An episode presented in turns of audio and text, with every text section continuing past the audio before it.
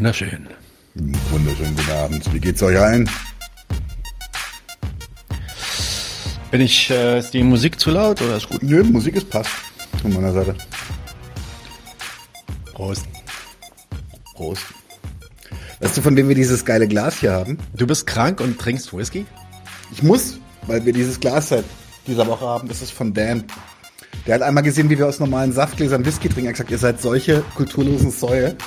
Und hat uns ein Whiskyglas geschickt. Das bringe ich das nächste Mal ins Büro mit. Kulturlose Säue. Ich trinke hier aus Plastikbechern, habe ich kein Problem mit. Ich bin Proletariat, Alter. Ja, aber weißt du, wenn, wenn, wenn Fans bzw. Genossen einem äh, schöne Whisky-Tumbler schenken, wer wird sich beschweren? Genau, Daniel ist heute ein bisschen krank und ich habe keinen Bock, krank zu werden, deswegen ist er zu Hause geblieben und ich bin im Studio. Genau. Was machen wir denn heute? Wir machen heute eine ganze Menge. Wir machen erstmal, ähm, arbeiten wir uns ein bisschen am Manifest für den Frieden und die Reaktion darauf ab. Dann wollten wir noch mal in den Nationalismus hineinspitzen. Da gab es noch offene Fragen, die wir adressieren wollten. Und äh, Kulturgedöns, du hast äh, gerade geguckt, ich habe ihn auch schon vor einer Weile gesehen. Wollte ich letztes Mal schon machen, ähm, im Westen nichts Neues, einfach mal ein bisschen drüber reden. Viel mehr Oscar-Nominierungen hat, glaube ich, noch nie ein deutscher Film bekommen. Ah, echt? Ja, ja, unglaublich, ich glaube sechs oder sieben. Und ähm, reden wir mal darüber, also wie verdient und was das für ein Film ist und in welchem Kontext er sich einbettet. Todesrunde, nein, Daniel hat keine Chlamydien. Nein, ich habe Corona. Ich, hab, ich hatte letzten Juli Corona, aber seitdem nicht mehr. Ich habe nur zum vierten Mal in drei Monaten äh, einen grippalen Infekt und irgendwie langweils. Dann, dann muss man vielleicht doch irgendwann mal anfangen, auf die Übertage Jungs zu hören und einfach weniger Alkohol trinken. Dann geht es auch mit dem Immunsystem. Liegt. Ich glaube nicht, dass das am Alkohol liegt. Äh, dafür habe ich zu wenig getrunken in der letzten Zeit. Ich glaube, was mein Verdacht zum Beispiel wäre, wäre Vitamin D. Aber da müsste ich jetzt erstmal einen Bluttest machen. Weil, oder generell einfach runtergewohntes Immunsystem. Weil ich diese ganzen Kita-Viren nicht mehr gewöhnt bin. Die du uns äh, Kita-Viren. Ja, ja, so, oft, so oft sehe ich dich jetzt auch nicht. Na gut, einmal die Woche, zweimal die Woche vielleicht. Anyway, sind wir, bist du schon durch mit dem Inhalt? Nee. Nö, wir haben dann noch äh, Stammtisch, haben wir drei Sachen. Zwei sind von dir. Ähm, eine hat was mit China zu tun. Was sagst du mal kurz? Äh, ja, wir stellen einen Podcast vor. Neues China. Von okay, John Einem. dann, Ähm, Dann- lass dich überraschen. Komm. genau, dann haben wir äh, noch, noch äh, ein neues ähm, Begegnungszentrum, äh, das uns Marian empfohlen hat. Ähm, äh, das machen wir auch. Und noch einen dritten, das war Damon, hieß das, glaube ich. Genau, Damon, und da geht es um eine Kampagne, äh, die sich quasi mit, mit, quasi mit einer Petition richtet gegen die Einladung von Reza Pahlavi, ähm, so einem iranischen Exil-Aristokraten und dem Hintergrund äh, dieser Einladung zur Münchner Sicherheitskonferenz. Dazu reden wir ein bisschen. Auch nur relativ kurz, aber wir haben auch schon abgesprochen, dass daraus bald eine größere Folge wird. Okay, nice. Und dann äh, kommt später im Stammtisch kommt noch Oktay von, der, von Didiv äh, zu Besuch. Der möchte uns was über eine Initiative erzählen, in die versucht, äh, abseits äh, der gängigen bürgerlichen oder ähm, staatlichen Hilfsorganisationen Erdbebenopfern zu helfen. In Syrien Sagt man. Didiv oder sagt man Didiv? Weiß ich nicht. Ich glaube, Yusuf hat damals Didiv Didiv. Didiv hört sich immer an wie eine Didiv-Maus. Ja, die Didiv-Maus. Die Didiv-Maus. Das ist ja die Didiv-Jugend damals gewesen, die, wir im. Interview hatten. Und dann im Stammtisch gibt's Gerante über Ja, ohne Ende. Genau. War wieder, war wieder ein lustiger, lustiger Monat. So, wollen wir direkt loslegen? Ja, Zündfong als erstes? Nee, Senf. Senf. Senf, genau. Okay, dann send mal. Was machst du? Ja, warte, ich schieße ab. Und.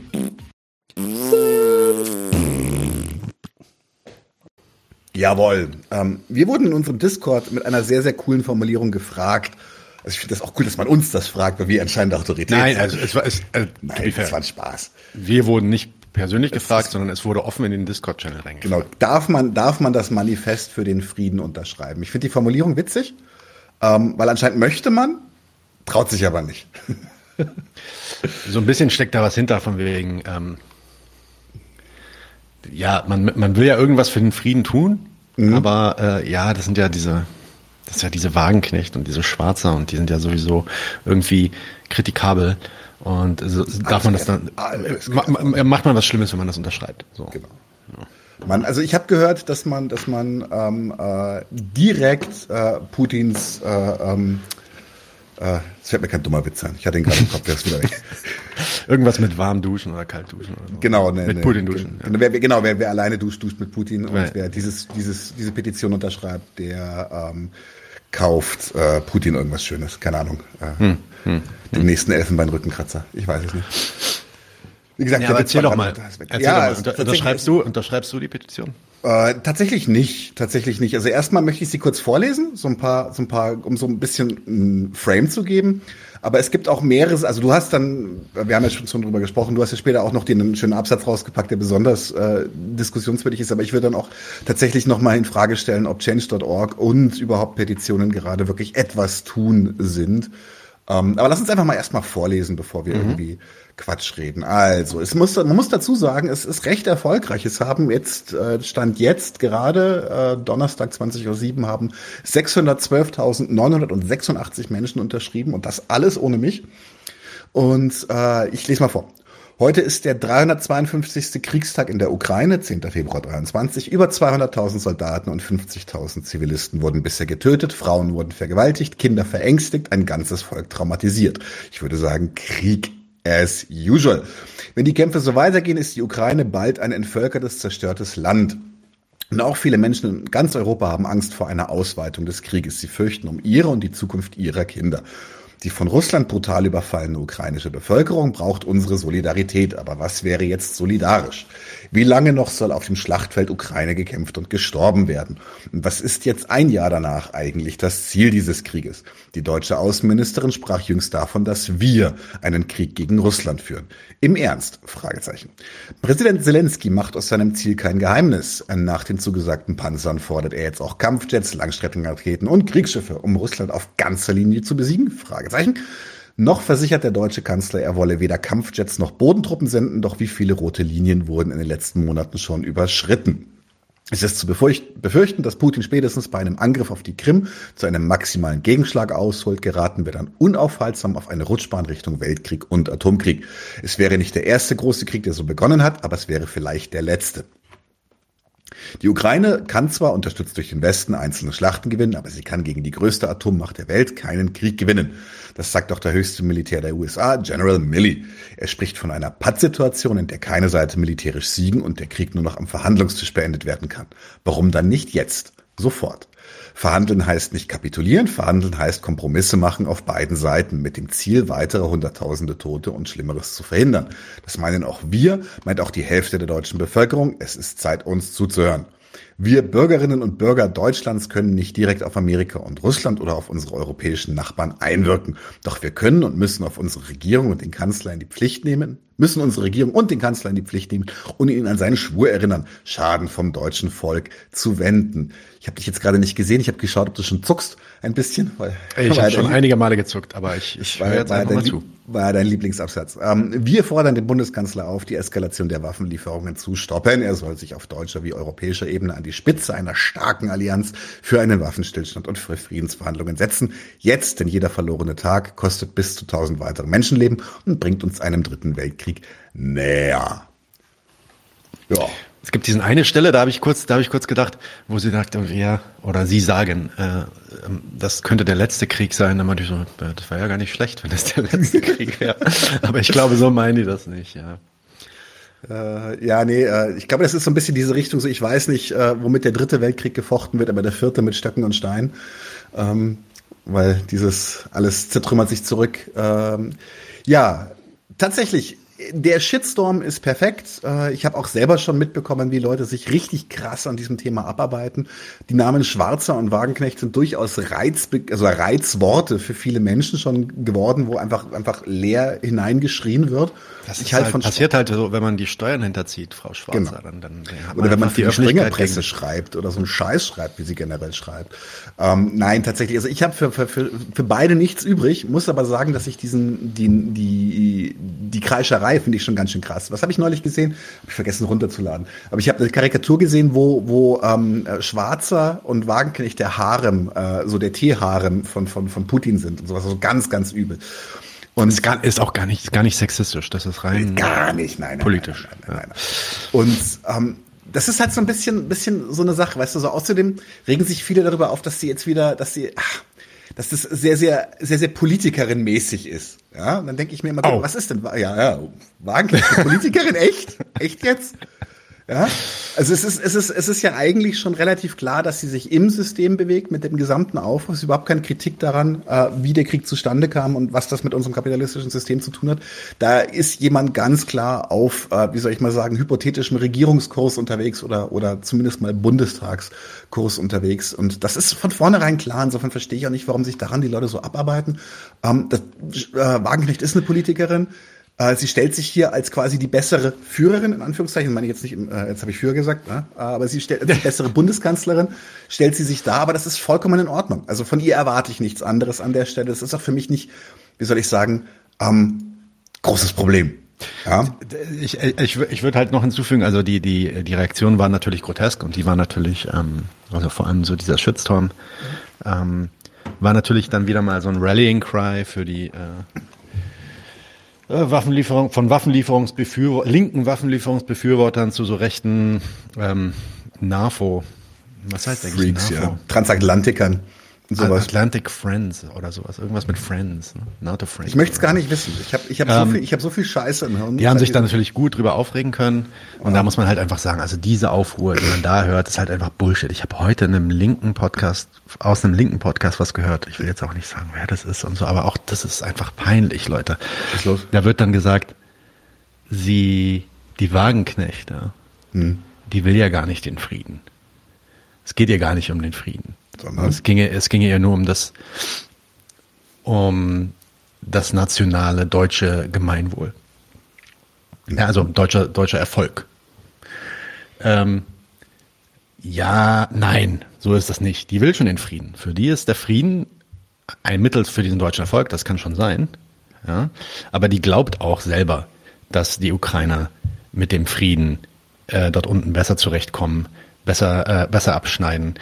Das ist nicht einfach so, dass sie sich zynisch dazu stellt und sagt, weißt du was, Frieden ist mir scheißegal, ich will jetzt einfach nur das Beste haben, äh, mhm. was für Deutschland, äh, ja, was ja, das Beste für Deutschland haben. So ist das nicht. Das ist eine falsche Kritik meiner Meinung nach. Ja, und da wird, werden, wird den Leuten immer irgendwie, wird denen so Sachen unterstellt, das ist schon richtig, ja. Ich meine, weiß nicht, vielleicht willst du noch mal, bevor ich zu dieser Kritik komme bezüglich des mhm. Nationalismus von der Wagenknecht, äh, willst du vielleicht noch mal was zu Change.org sagen. Aber ich ja. wollte das sagen. Ähm, nee. Auch von linker Seite, auch und vor allem von linker Seite war die Kritik an dieser, an diesem Manifest einfach nur mehr, mehr als peinlich. Mhm.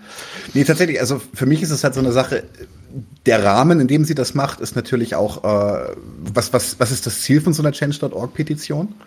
Geht es ihr rein um Zahlen? Geht es darum, irgendwie eine Gegenöffentlichkeit zu schaffen? Was ich nicht also glaube. Ich glaube, ganz kurz, da fragte Ink, die haben sich auch nicht von der AfD abgegrenzt, oder? Ich ja, meine, vielleicht ist, das, vielleicht ist das ein ernster, vielleicht ist das ein, vielleicht ist das ein ironischer Kommentar, deswegen musst du mich vielleicht korrigieren.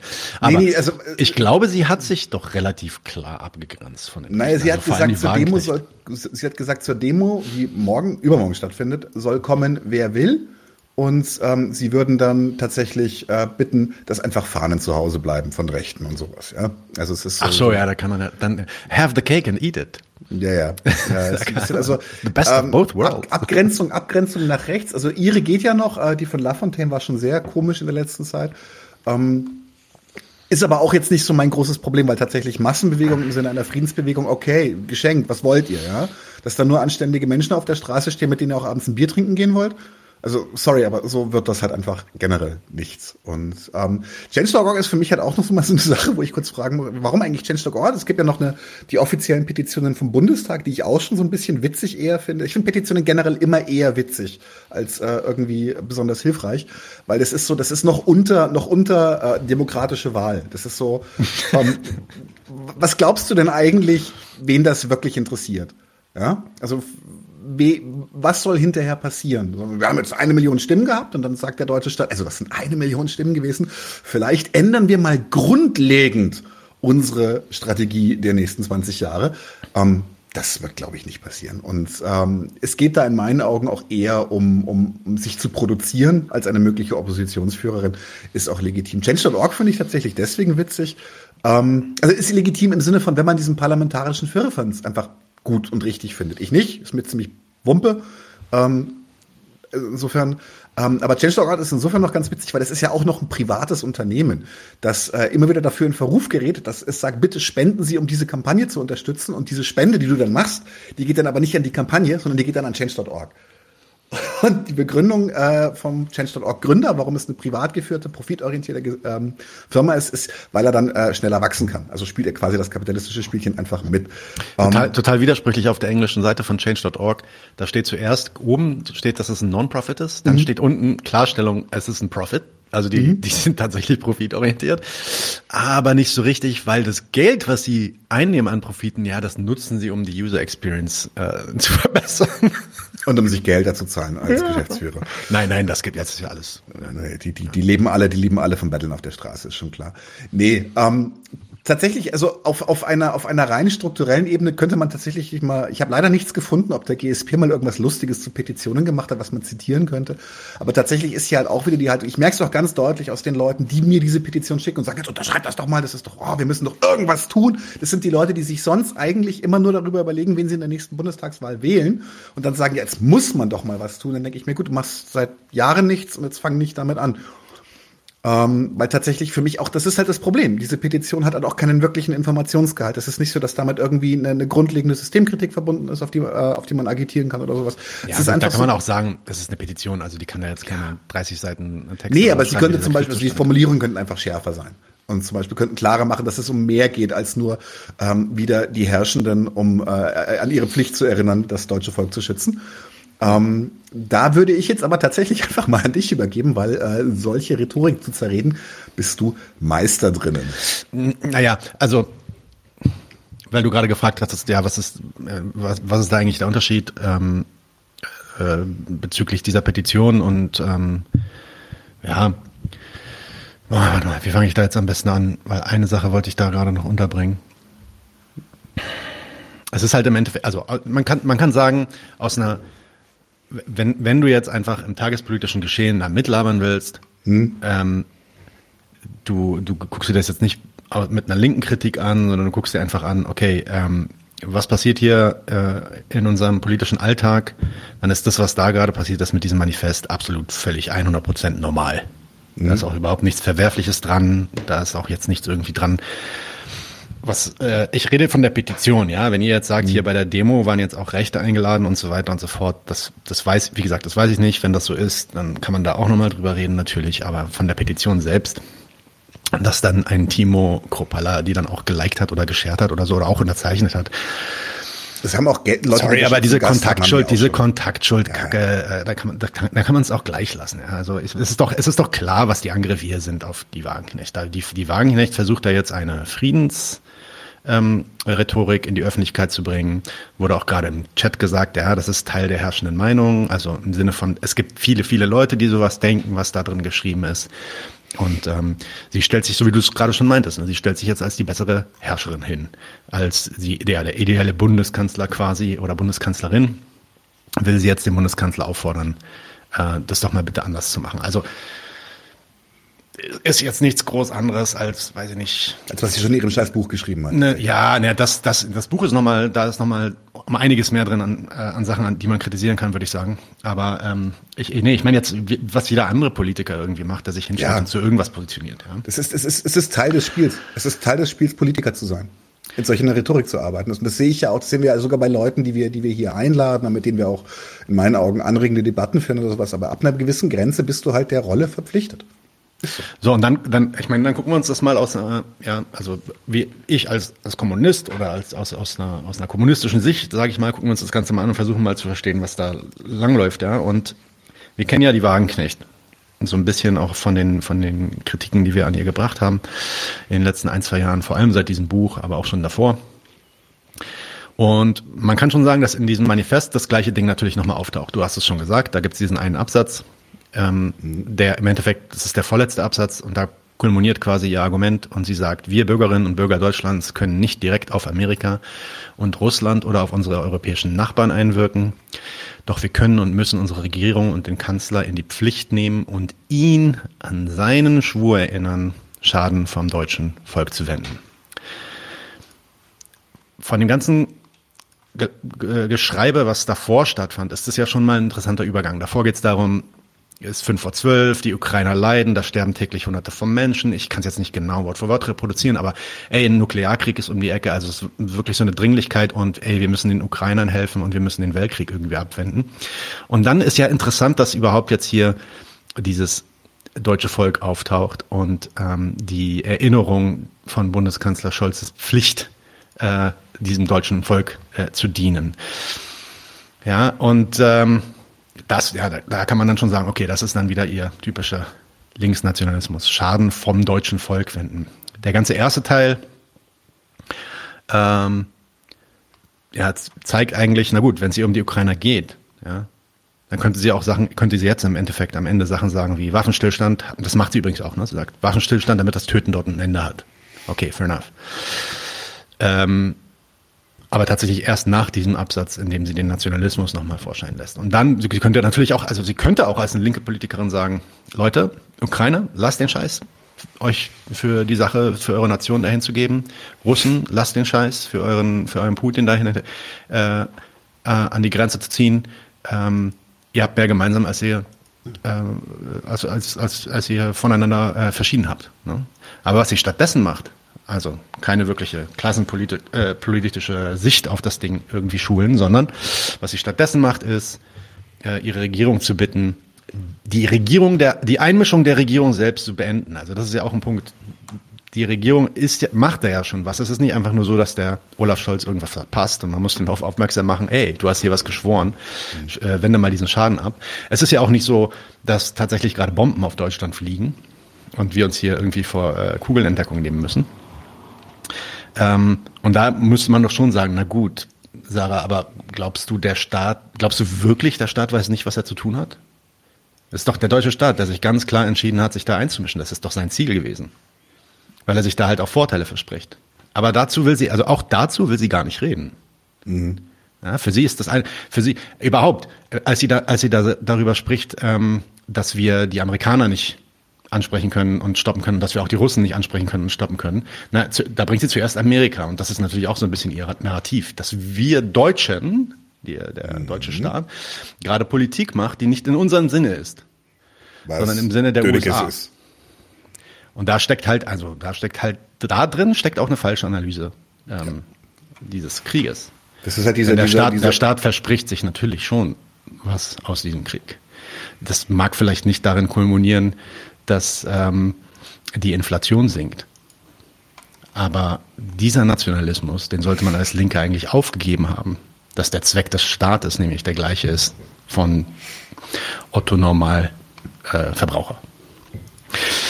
Naja, ähm, stattdessen will sie äh, die Entscheidung also, die äh, die Regierung da trifft, als dumm darstellen. Sie redet dann ja auch oft darüber, wie Baerbock, die sei so dumm und die trampelt so über die über die Podien und Bühnen der Welt und ist so unbeholfen und so. Ich meine, man kann sich ja auch über die eine oder andere Sache lustig machen. 360 Grad Wende von Putin, ja. Das äh, sicherlich erinnert mich, relativ erinnert sinnlos. Mich geiles, geiles Leibach-T-Shirt von früher, wo sie gesagt haben, if you don't like us, turn 360 degrees and go.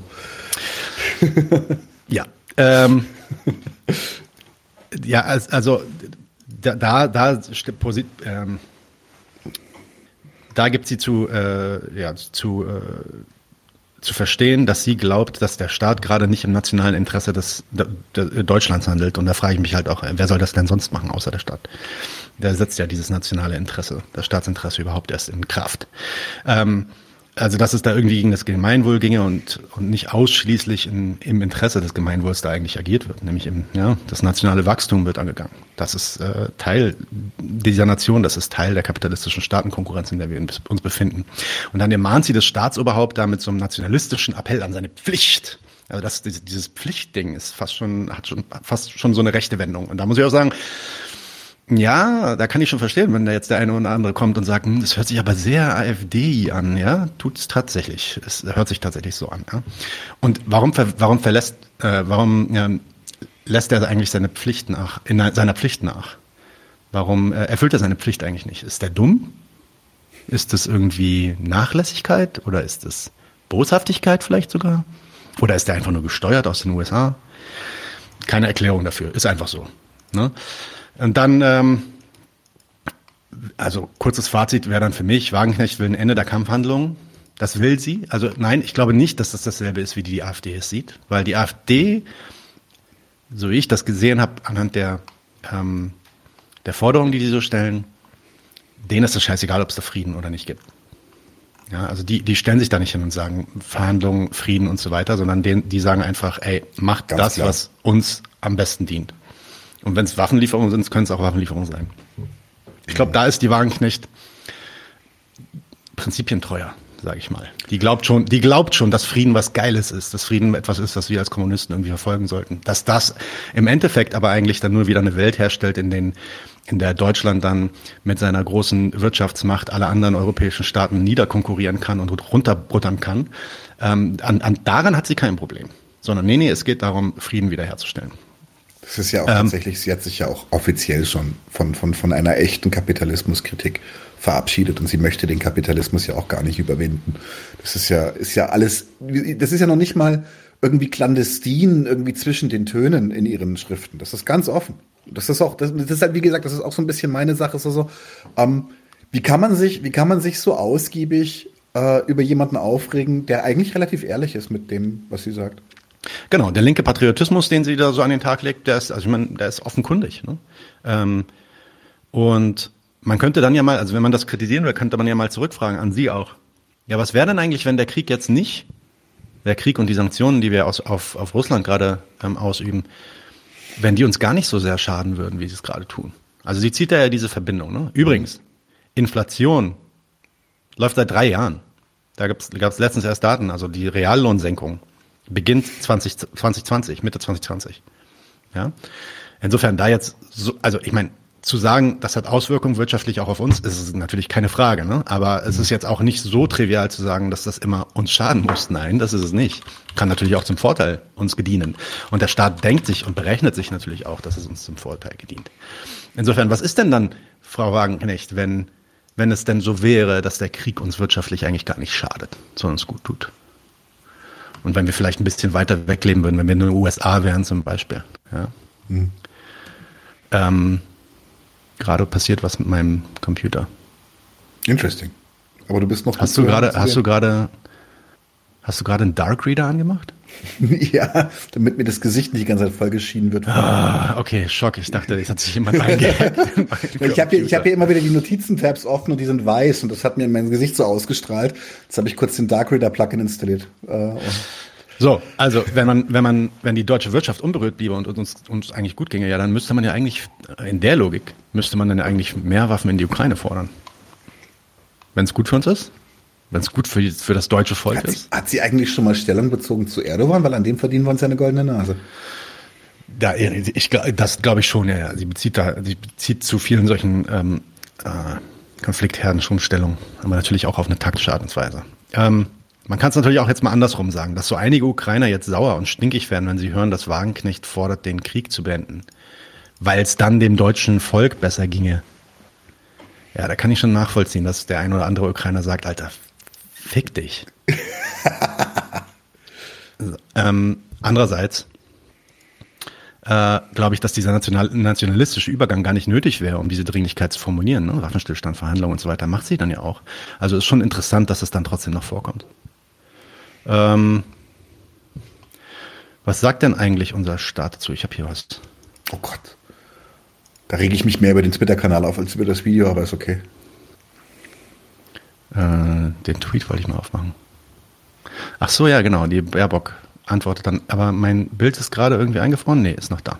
Dann kann ich jetzt mal mein Bild teilen. Und dann mache ich mal die Baerbock an. Was yeah, die sagt auf den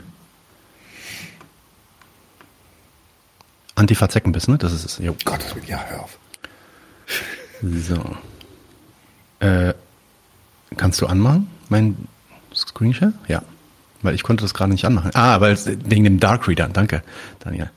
Ähm, wusste nicht, dass der Restream auch betrifft. Finde ich witzig. Ja Nein, ich wusste auch nicht, dass der, dass der Chrome sich live updatet, wenn du deinen Chrome da umstellst. So, äh, hört ihr das? Ja. Okay.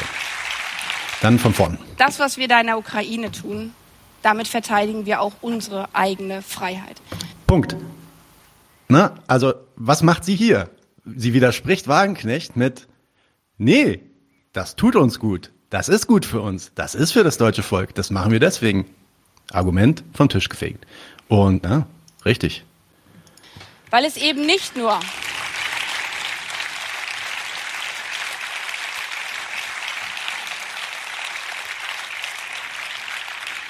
weil es eben nicht nur ein Angriff auf ein souveränes Land ist, ein Angriff auf ein Land mitten in Europa, sondern das ist ein Angriff auf unsere europäische Friedensordnung. Ja, da ist der europäische Patriotismus. Das ist unsere Friedensordnung. Die geht kaputt. Und deswegen müssen wir eingreifen.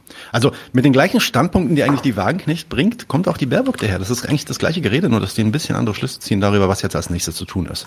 Das ist ein Angriff auf die Charta der Vereinten Nationen. Russland als Mitglied des Sicherheitsrates der Vereinten Nationen, was eigentlich zum Auftrag hat, den Weltfrieden zu sichern, versucht auch, diesen Weltfrieden, die internationalen Regeln in Schutt und Asche zu legen. Ja, mein, das geht jetzt noch weiter, das müssen wir uns nicht noch weiter antun. Das ist ja auch irgendwann ein bisschen zu schmerzhaft. Ist rhetorisch wieder äh, absolut äh, geleckt. Meisterhaft, meisterhaft. Ja, ist eine der schlechtesten Rednerinnen. Aber, aber ich meine, ja. Anyway.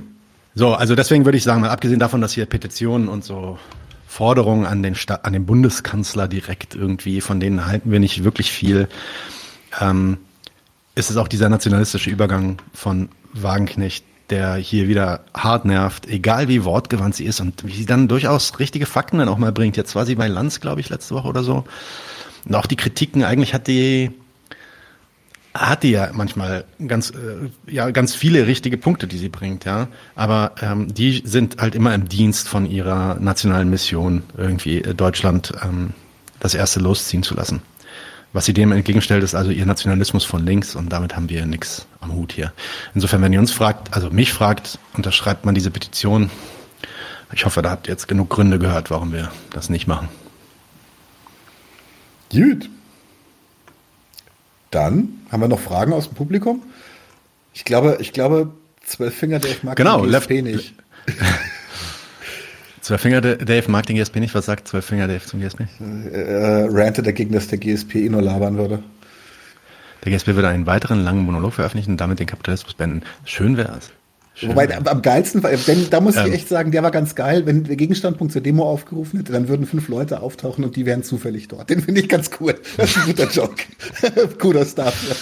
Aber Lefty sagt, äh, genau, Lefty bringt's hier nochmal. Ähm, Ah, hey, jetzt. ich mach, ich mach, lass mal, ich mach. Genau, im Jemen wäre es okay, da liefern wir auch Waffen hin oder nach Saudi-Arabien. Ne? Das machen wir alles für die Kinder. So, Genau, das ist dann, so, oh Gott, das war, das ist immer, das ist, glaube ich, die politische Rede, die mich am meisten auf die Palme gebracht hat in den letzten anderthalb Jahren oder sowas. Dieses denkt, oh ja, da haben wir doch eingespielt bei unserem grünen Rand. Ja, ja, klar. Boah. Das war äh, dieses, äh, ich möchte nicht, dass sie und so und so kein Genau. Geld mehr hat für ihre Kinder. Für die Kinder, genau, deswegen. Alright, wollen wir übergehen? Machen wir Ja, jetzt einen wir- Übergang zum zum- Ja, wir machen, glaube ich, mit dem gleichen Thema weiter, oder? Ja, genau, Nationalismus. Eigentlich will ich da jetzt anschließen an die äh, Folge vom letzten Mal. Können wir direkt machen. Dann schieße ich mal ab. Wo ist er? Wo ist er? Wo ist er? Zündfunke. Bumm. Ah, du bist raus. Okay, soll ich das alleine machen? Ja, kann ich alleine machen. Wenn, ich habe ja noch ganz viele Freunde im Chat, die mitmachen. Ich bin ja schon noch da. So ist es ja nicht. Ich dachte mir nur, ich überlasse dir mal die Bühne. Äh, ja, kannst du, Das wie du sieht dann möchtest. keiner, wenn ich Nase bohre. Ja, das sollte man lieber nicht sehen. Alle, alles ist jetzt verwirrend, weil alles ist dunkel. Aber gut. Ich äh, mache den Dark Reader wieder aus. Nein, nein, lass ihn an, lass ihn an. Piep, Nicht, piep, ich, piep. nicht, nicht. Am Ende äh, macht das wieder mein Computer langsam. Lass mal einfach. So, ja, ich habe ja letztes Mal was zum Nationalismus erzählt. Du kannst dich ruhig aus dem Bild nehmen, Digga. Äh, muss nicht dabei bleiben. Ist gut. Ich schalte mich wieder ein, wenn ich was zu sagen habe. Jo. Ähm, und in diesem äh, Nationalismus-Ding ähm, kam relativ viel gutes Feedback, aber es kam natürlich auch ein paar Fragen. Ähm, ich habe auch eine ähm, sehr, sehr, sehr gute Kritik, bekommen, die ich auch nochmal ein bisschen erarbeiten will. Also das ist jetzt so eine Art ähm, äh, Kritikaufarbeitung ganz kurz und dann äh, ein bisschen Q&A.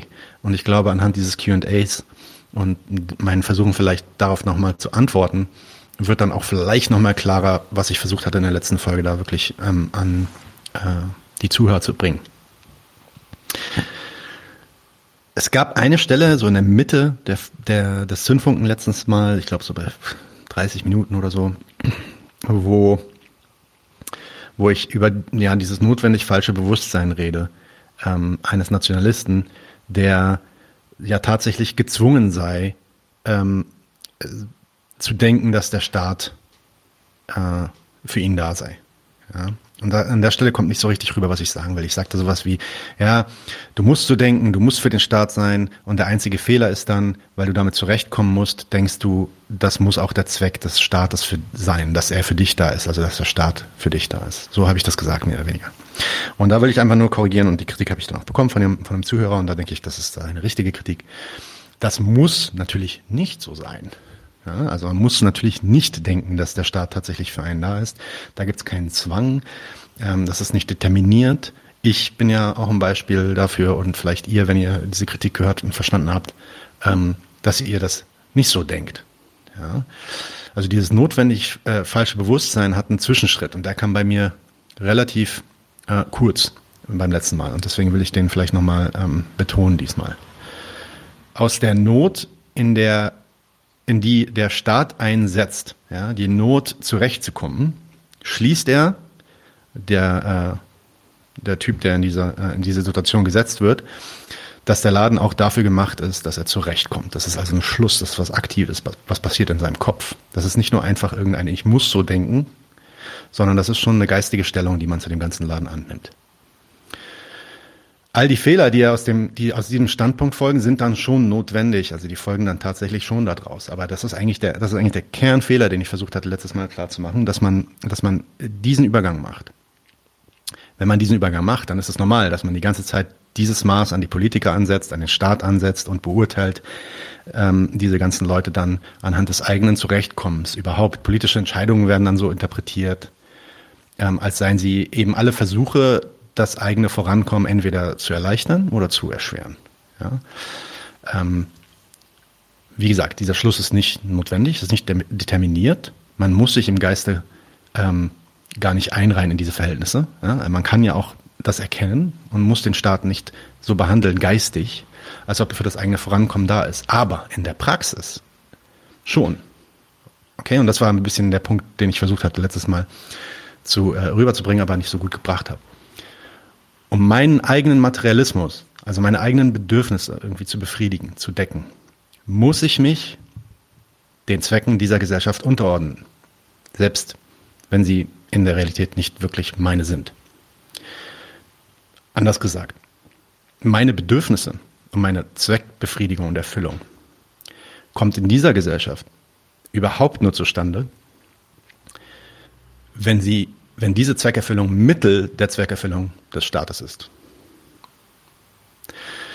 Nochmal, ich kann mir dessen bewusst werden. Ich bin frei, das geistig zu erkennen, dass das so ist.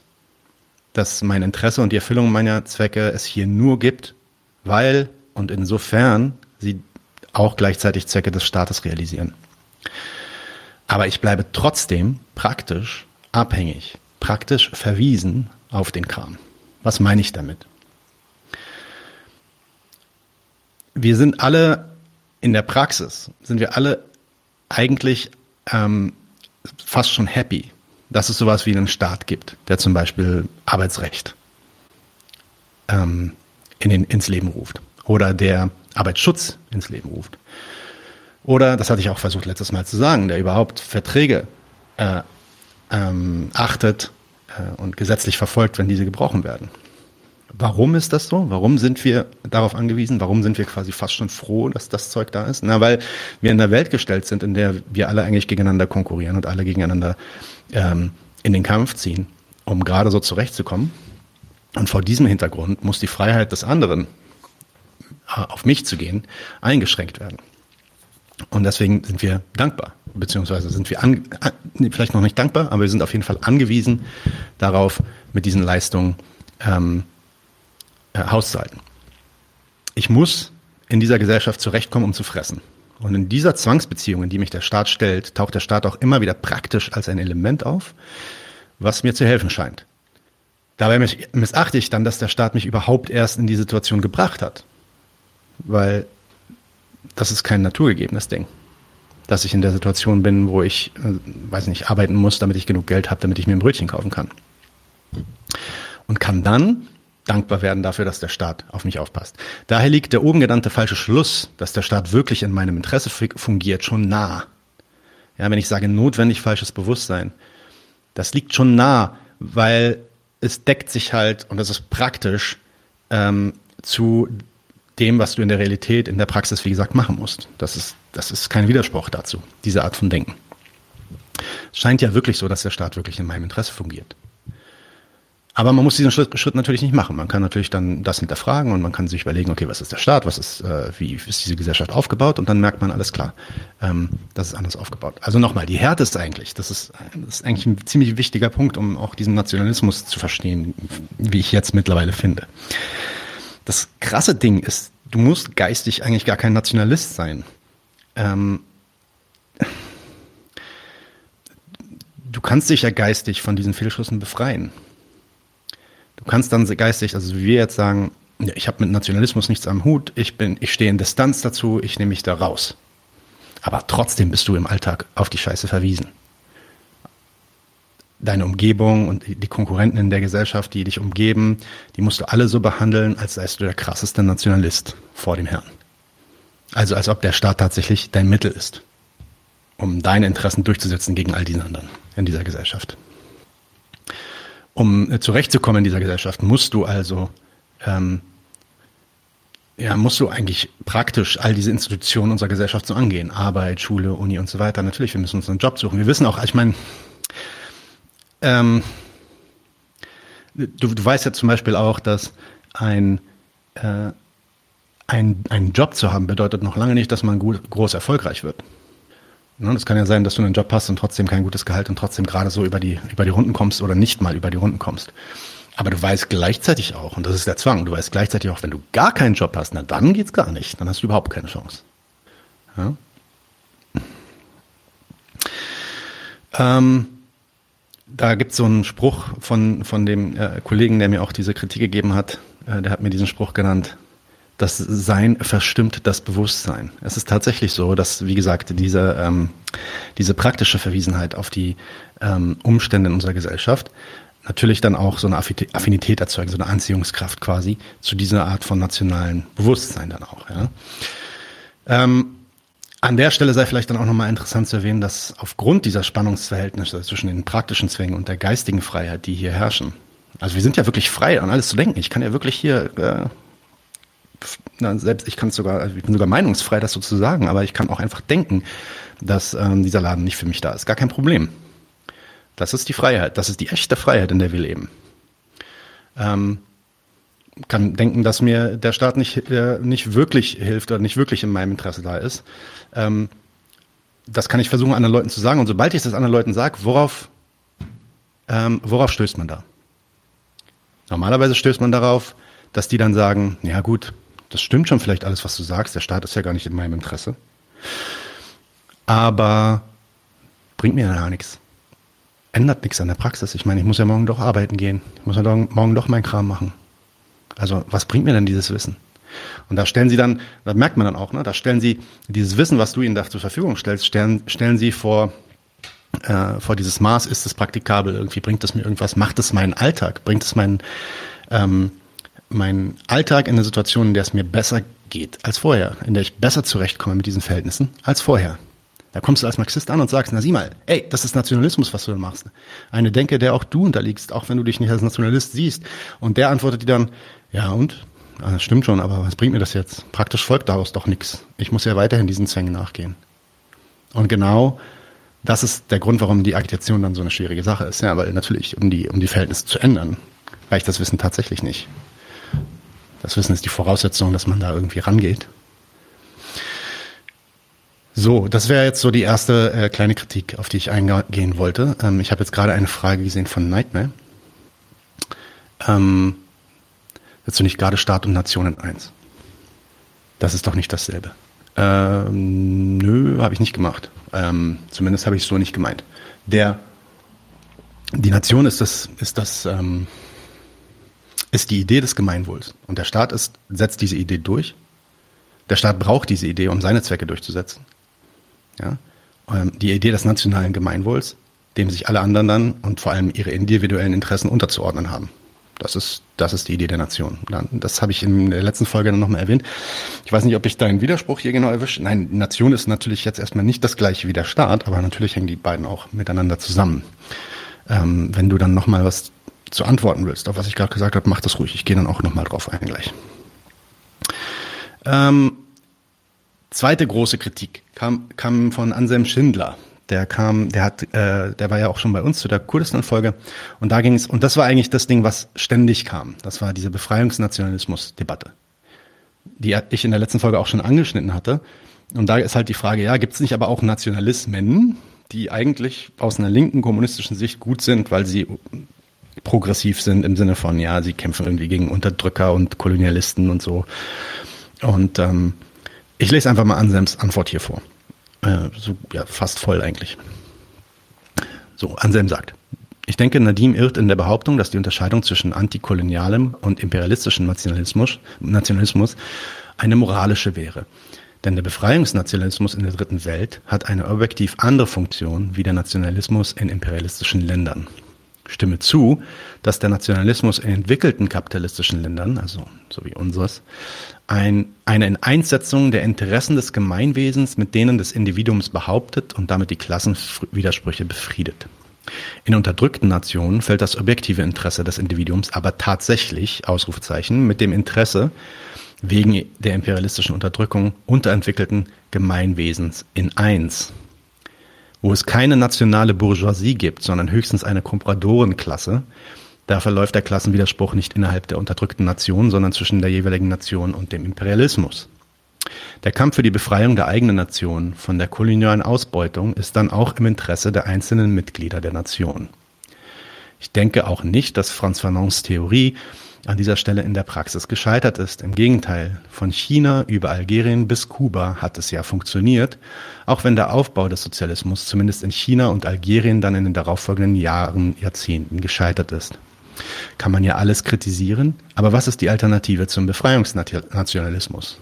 Ich glaube, es gibt zwar theoretisch welche, zum Beispiel der demokratische Konföderalismus bei Öcalan, aber in der Praxis ist das auch deshalb kompliziert, weil die Form wie der Befreiungskampf geführt wird, der jeweiligen Bewegung ja nicht zuletzt durch die materiellen Gegebenheiten des Außens aufgedrückt wird. Und dieses Außen ist eben nationalstaatlich organisiert. Ein paar kurze Anmerkungen. Du sagst, wo es keine nationale Bourgeoisie gibt, sind höchstens eine Kompradorenklasse. Äh, äh und, und da gibt es dann höchstens eine Kompradorenklasse vielleicht. Und da verläuft der Klassenwiderspruch nicht innerhalb der unterdrückten Nation. Das würde ich ja schon mal falsch sagen. Wenn du da sagst, da gibt es eine Komparatorenklasse, da gibt es einen Klassenwiderspruch. Das ist Nummer eins. Da sagst du es ja eigentlich schon selbst. Zweitens, ich habe auch gar nicht gemeint, dass Fanon irgendwie gescheitert wäre. Im Gegenteil, aber darauf komme ich gleich ein. Ähm, dann gibt es am Ende noch eine, ein Argument, das ich einfach mal, da würde ich einfach mal sagen, das, das hilft mir zumindest jetzt nicht in der Kritik, die ich vorbringe, nämlich diese Frage nach der Alternative, die erkräftet für mich nichts an den Argumenten, die ich vorgebracht habe. Ja, insofern, es mag ja schon sein, dass es da keine Alternative gibt oder dass ich zumindest jetzt keine Alternative für dich habe, wobei ich dir jetzt vielleicht auch nochmal die eine oder andere Alternative vorstelle. Ja, ähm, es hat sich doch gezeigt. Fangen wir mal an, um auf, diese, auf diesen Punkt zu antworten, der wirklich sehr, sehr viel kam. Ja, vor allem von so Linken, ähm, die, die sich mit äh, ja, Unterdrückungskämpfen im Ausland solidarisieren. Hat sich gezeigt, dass in allen afrikanischen Ländern, in denen dieser Befreiungsnationalismus seinen Erfolg hatte, also wirklich das, das erreicht hatte, was er wollte, eben diese Kompradoren-Bourgeoisie übernimmt. Das wissen wir. Das ist ja jetzt schon auch schon wirklich lange her. Wir reden hier über die 60er und 70er Jahre. Und deswegen hat das natürlich funktioniert. Ich sage ja gar nicht, dass das nicht funktioniert. Ähm, du sagst, dass ich, dass Fanon irgendwie gescheitert wäre und dass ich glaube, dass das nicht geht. Das geht. Ein nationales Gemeinwesen wurde hergestellt. Ein Staat, der seine Bürger als seine Mittel ansieht und Bürger die um ihre Zwecke zu erfüllen an diesen Staat glauben und in ihm ihren Freund und Helfer sehen. Das ist wirklich zustande gekommen. Was nicht funktioniert hat, ist aber eben das. Dass sie eine Gesellschaft auf die Beine gestellt haben, die wirklich in ihren Zwecke agiert. Also keine Herrschaft, die sie anleitet und ausbeutet, um in der internationalen Konkurrenz der Nation zu bestehen, sondern eine, in der sie sich zusammentun, um ihre gemeinsamen Zwecke vernünftig zu erledigen. Also dass der Befreiungsnationalismus funktioniert, in Anführungsstrichen, soll ja überhaupt nicht in Abrede gestellt werden. Ja, ein Befreiungsnationalismus beschert, beschert denen, die ihn anstreben oder ihn betreiben, unter Umständen den glorreichen Segen eines Nationalstaats. Das passiert. Ja, das ist auch wirklich passiert, das stimmt.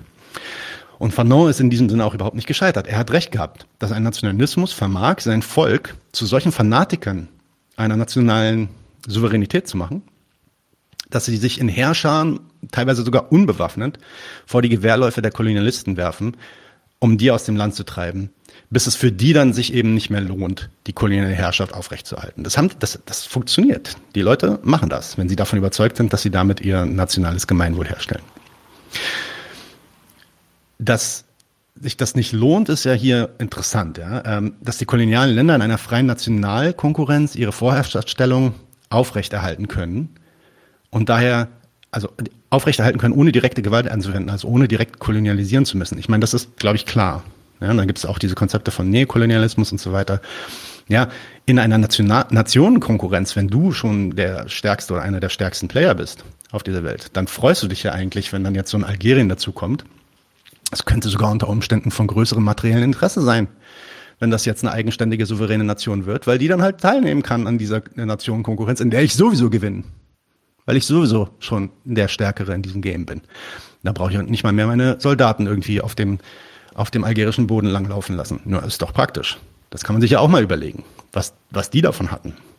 Dass die da einfach nur zurückgeworfen wurden und, und äh, einen Kampf verloren haben, das ist schon, wird schon auch richtig sein. Aber die Frage ist, war das wirklich alles? Ich glaube es nicht. Also Fanon irrt sich damit gar nicht. Ich, ähm, wo er sich irrt, ist eine Stelle, und das habe ich auch letztes Mal gesagt. Er dachte, dass ein Nationalismus als Werkzeug von Sozialisten geschwungen werden kann, als so ein Hammer, den man einfach anheben kann und sagen kann, ey, ich mache jetzt heute Nationalismus. In dem Sinne bewege ich jetzt die Massen, manipuliere quasi die Massen in so einen Nationalismus. Heute sind wir also irgendwie Befreiungsnationalisten und danach sollten wir irgendwie zu Sozialisten werden. Da, diesen Widerspruch hat er selber gemerkt. Da hat er sich auch nicht mal geirrt. Da schreibt er ein ganzes Kapitel drüber. Und da sagt er, äh, das ist aber krass gefährlich. Naja, was man jetzt sagen kann, ist, er hat sich gehört, das ist nicht nur krass gefährlich, sondern das ist ein Zwang, dass das so wird. Na, das, wie soll das auch anders funktionieren? Das haben alle, also haben ja wirklich nun fast auch wirklich alle Staaten bewiesen, die mit so einem Nationalismus dahergegangen sind. Ab, und abgesehen von den empirischen Belegen ist es auch objektiv klar, wenn die Menschen nach einer Herrschaft rufen, die sie souverän und äh, ja, äh, so souverän von einer kolonialen Fuchtel irgendwie ähm, regieren soll, ja, also quasi nicht mehr von außen kontrolliert, sondern ihren eigenen Staat haben wollen, ja, dann bekommen sie eben genau das. So, du bringst jetzt noch ein paar Beispiele mit Kuba und China und so weiter, über die man auch nochmal sprechen kann. Da gab es dann auch noch Einwände. Das wäre jetzt der nächste Punkt, den ich angehen will. Weil das ist dann natürlich nochmal interessant. Da gibt es einen Kommentar, den ich, lese ich jetzt nochmal vor und schließe mich direkt an an diese Kritik. Ich würde gerne also nochmal fragen, sagt dieser Kommentator, wie ihr das bei Kuba einschätzt. Dort könnte man ja argumentieren, dass es Kuba ohne einen Nationalstaat und die konkrete Organisation eines gemeinsamen Militärs etc. nicht geschafft hätte, die kapitalistische Kon Konkurrenz abzuwehren. Würde da die sozialistische Staatthese greifen, nach der dieser konkrete Staat zu verteidigen ist, der sich auch für die Belange aller seiner Bürger einsetzt. Also hier wird auch was klar, was bei Anselm implizit irgendwie mitschwang. Und das ist auch vielleicht nochmal klarzustellen. Ähm, das geht vielleicht auch nochmal auf die Frage zurück von Nightmare von vorhin. Nationalismus ist nicht gleich, wenn es einen Staat gibt. Das ist nicht so. Das ist erstmal wichtig zu sehen. Ich hatte das ganz am Anfang der letzten Folge auch gesagt, aber vielleicht auch nur zu kurz. Dass es eine Institution gibt oder äh, die, die, ja, meinetwegen nennen es auch einen Staat, irgendeine Organisation gibt, die eine Gesellschaft organisiert, sagt erstmal noch gar nichts aus. Es geht schon darum, was der Inhalt dieser Gesellschaft ist, die, die diese Institution äh, organisiert. Ist diese Institution das, was wir einen Staat nennen oder einen bürgerlichen Staat nennen? Dann bedeutet das, dass diese Organisation zu seinen eigenen Zwecken des nationalen Wachstums und der internationalen Selbstbehauptung der Nation ähm, eine, ein, ein, ein Menschenmaterial äh, in, von Bürgern quasi für seine Zwecke äh, in Kraft setzen möchte. Das ist ein gesellschaftliches Verhältnis, was wir im Kapitalismus haben und instande gesetzt wird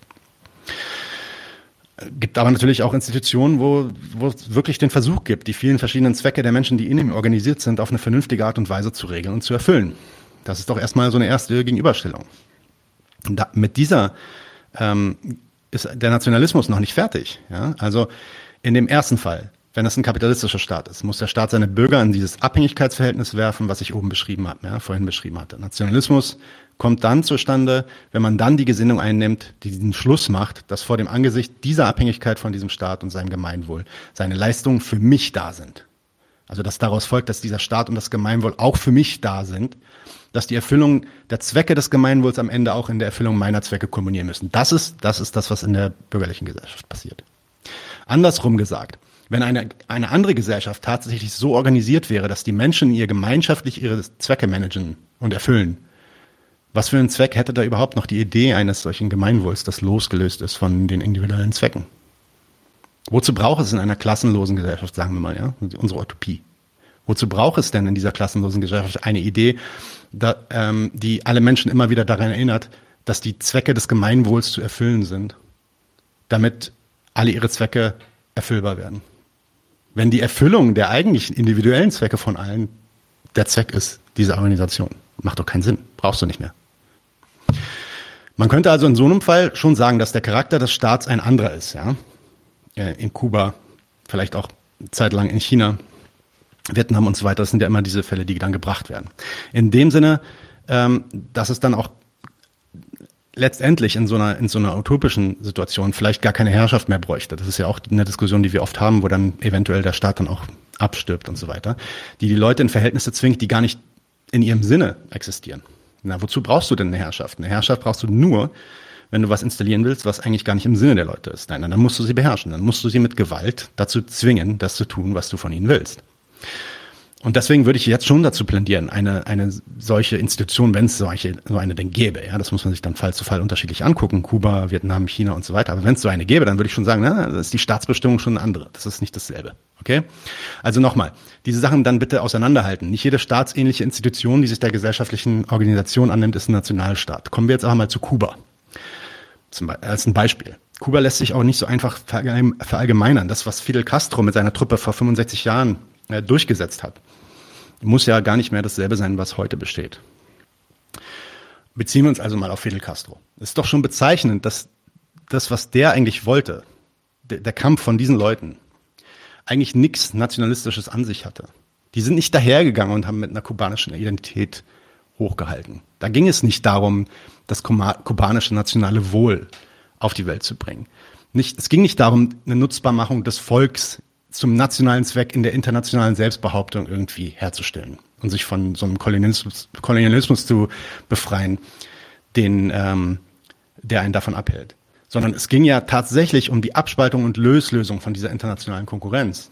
Es ging doch darum, dass die eben nicht sich in diese kapitalistische Marktwirtschaft einordnen wollten, sondern eine Planwirtschaft aufziehen wollten. Und selbst ähm, selbst mit diesem Eingeständnis, wenn man denen sagt, okay, die hatten andere Ziele und deswegen muss man das auch anders betrachten und deswegen kann man das auch nicht einfach Nationalismus nennen. Ich weiß gar nicht, wie man auf die Idee kommt, einem Fidel Castro einen Nationalismus vorzuwerfen. Also ich bin da kein Experte, um ganz ehrlich zu sein, aber ich habe schon einiges ein bisschen dazu gelesen. So, das wirkt für mich nicht wie ein Nationalist. Ja, das ist im besten Sinne so ein, eher so ein Internationalist aus den 50er, 60er Jahren, so in dieser Richtung. Ja, und selbst mit diesem Eingeständnis, ja, wenn du nun heute in Kuba einen Nationalismus sehen würdest oder siehst, was ich nicht weiß, ja, ich, wie gesagt, ich kenne mich da nicht aus, aber wenn es denn so wäre, dass es da die Idee gibt, dass die Staatssubjekte, also die Bürger, sich und ihre Zwecke dem nationalen Wohl unterzuordnen haben und andererseits aber gleichzeitig auch glauben, dass ihre Zwecke in diesem nationalen Wohl aufgehen. Also quasi sie dann eine Pflicht haben, sich dem nationalen Wohl zu stellen sich als manövrierbare Staatsmasse dem Staat herzugeben, im internationalen Vergleich vielleicht sogar eher zu halten, ja, dann wäre diese Denke bei diesen Leuten auch falsch. Das wäre auch ein Fehler. Ja? Und jetzt eine Sache zu Vietnam, weil das ist wirklich eine Sache, die regt mich auf. Vietnam wird oft gebracht. Das ist ein Staat, der sagt ganz klar, der will seine Gesellschaft anders organisieren und der nimmt dann, der kriegt dann die gesamte imperiale Wucht in den, äh, in den 70er Jahren ab, 60er, 70er Jahren. Linke reden dann oft davon, dass die USA da verloren haben aufgrund eines vietnamesischen Nationalismus. Und da frage ich echt, was soll eigentlich diese Scheiße? Ähm, da sind drei Millionen Menschen gestorben in Vietnam. So über drei Millionen habe ich ge vorhin, gestern habe ich geguckt nach einer Zahl, so über drei Millionen ist die gegenwärtige Zahl, die man denkt. Und das Land wurde quasi in, in die Steinzeit zurückgebombt. Dass jede Idee von einem wirklich praktischen Sozialismus, einer funktionierenden Gesellschaft tatsächlich, zumindest zu der Zeit, wirklich unmöglich wurde. Man könnte also schon sagen, also auch diese Idee, dass USA verloren und so weiter, ja, ja, okay, die haben schon, die haben schon nicht das Land auf ewig besetzt, muss man sagen, aber wollten sie das überhaupt? Man könnte schon sagen, die haben eigentlich ihr Ziel erfüllt, nämlich den Sozialismus dort zu verhindern. Da, dafür hat es schon gereicht. Sich, und sich da jetzt so zynisch zu stellen und da dann einen Sieg zu attestieren und zu sagen, ja, ey, die, da hat's doch was gebracht, der Nationalismus. Davon würde ich echt abraten. Und dann darüber hinaus, das war doch auch gar kein Sieg von irgendeinem Nationalismus. Das ist nochmal die gleiche Sache wie bei Fidel Castro. Warum, warum wollten denn die USA Vietnam quasi vernichten?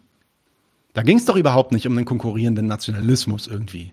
Im Gegenteil, ich meine, das hätte die doch sogar gefreut, wenn Vietnam irgendwie sagt, ja, hey, wir sind jetzt auch eine Nation in der Staatenkonkurrenz und wir wollen hier mitmachen, einfach Nationalstaat, äh, wir öffnen unsere Märkte für euch und so weiter. Es ging doch gerade um die Systemfrage. Der Inhalt war, dieses, Konflikts war doch gerade, ey, die wollen das anders machen, die stellen was anderes auf.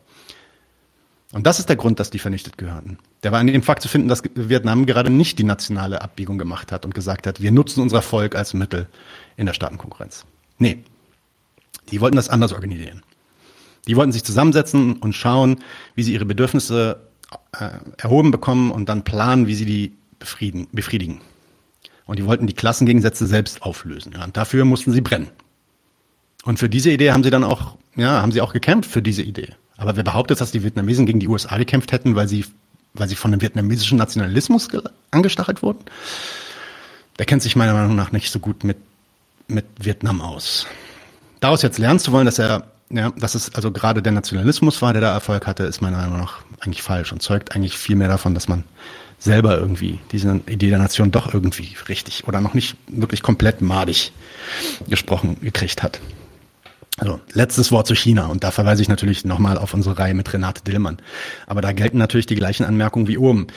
Man muss sich den Inhalt des chinesischen Projekts dann schon anschauen, um zu beurteilen, dass ob das jetzt der Nationalismus da war, der den Einschlag für die Befreiung gemacht hat oder nicht. Ich würde sagen, das war in der Revolution tatsächlich gar nicht der bestimmende Faktor, aber sei das mal dahingestellt. Ja?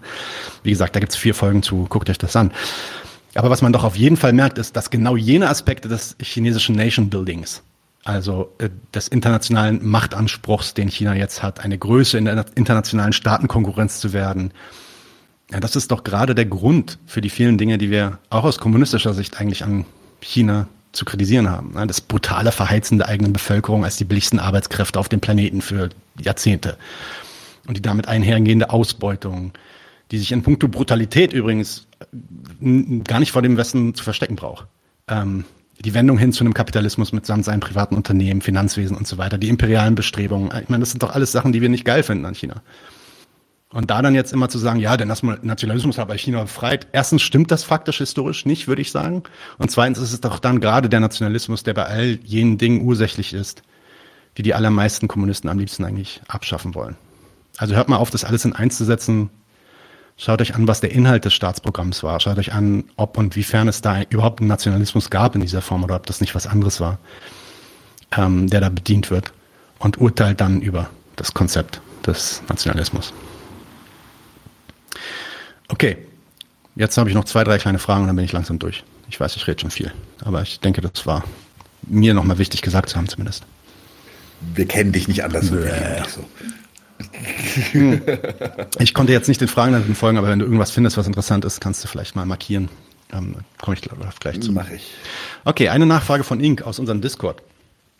Er sagt, ich habe noch ein bisschen über dieses Wir nachgedacht und deine Feststellung, dass dem ein nationalistisches Denken zugrunde liegt. Da würde ich erstmal sagen, andersrum Ink. Ich habe nicht gesagt, das Wir liegt einem nationalistischen Denken zugrunde, sondern ein nationalistisches Denken liegt diesem Wir zugrunde. Naja, ich lese mal weiter vor. Er sagt, ich weiß nicht, ob ich diesen Schritt so einfach mitmachen würde, beziehungsweise gibt es nicht auch ein Wir im Sinne der deutschen Bevölkerung, das nicht gleich der deutschen Nation ist. Klar beeinflusst die Nation über die Landesgrenzen etc. den Adressatenkreis, aber dass das direkt nationalistisch ist, da bräuchte es meiner Meinung nach noch mehr Erklärungsbedarf. Nun, du kannst natürlich sagen, wir sind alle die mit einem deutschen Pass. Das kannst du jetzt so, so definieren für dich. Wenn du über wir redest, meinst du das. Okay? Du kannst natürlich auch sagen, wir, also all die Leute, die einen deutschen Pass haben, unterliegen dem deutschen Arbeitsrecht und genießen hier Arbeitsschutz, wie in unser Staat definiert. Ja, damit hast du jetzt erstmal noch nichts groß nationalistisch gesagt. Das ist eine beschreibende ähm, Sache, wenn das wir das ist, was du meinst. Aber guck mal, was jetzt passiert, wenn ich die folgenden Sachen sage. Wir sollten Waffen in die Ukraine liefern. Oder wir kümmern uns nicht genug um die Bildung unserer Kinder. Oder wir müssen mehr Klimaschutz betreiben. Da merkt man doch dann sofort, da geht es gar nicht um die Identifizierung von irgendwelchen zufälligen Gemeinsamkeiten, die sich anhand, oder die sich anhand dieser Staatsangehörigkeit irgendwie messen. Sondern was hier in eins gesetzt wird, mit dem wir durchaus auch auf Basis dieser Staatsangehörigkeit, also will ich gar nicht abschreiben, ja, ähm, sind unsere gemeinsamen Zwecke. Als gäbe es gar keine Gegensätze in dieser Gesellschaft. Als wäre der schiere Fakt, dass wir alle dem Staat gehören, äh, sorry, angehören, pun intended, gleichbedeutet mit dem Fakt, dass die Interessen des Staates dieselben sind wie unsere. Das ist das, was hinter diesem Wir steckt. Deswegen können wir auch sagen, obwohl wir da überhaupt gar keine Macht drüber haben, also wir, du und ich meine ich, können sagen, ja, wir kümmern uns nicht genug um den Klimaschutz. Das ist der Fehler. Das Problem ist nicht überhaupt, dass irgendwer das Wort wir benutzt, sondern ja, dass 90 Prozent aller Leute, die das eigentlich ansprechen, in den ja, 90 Prozent der Fällen, wie gesagt, dieses nationale Wir meinen. So.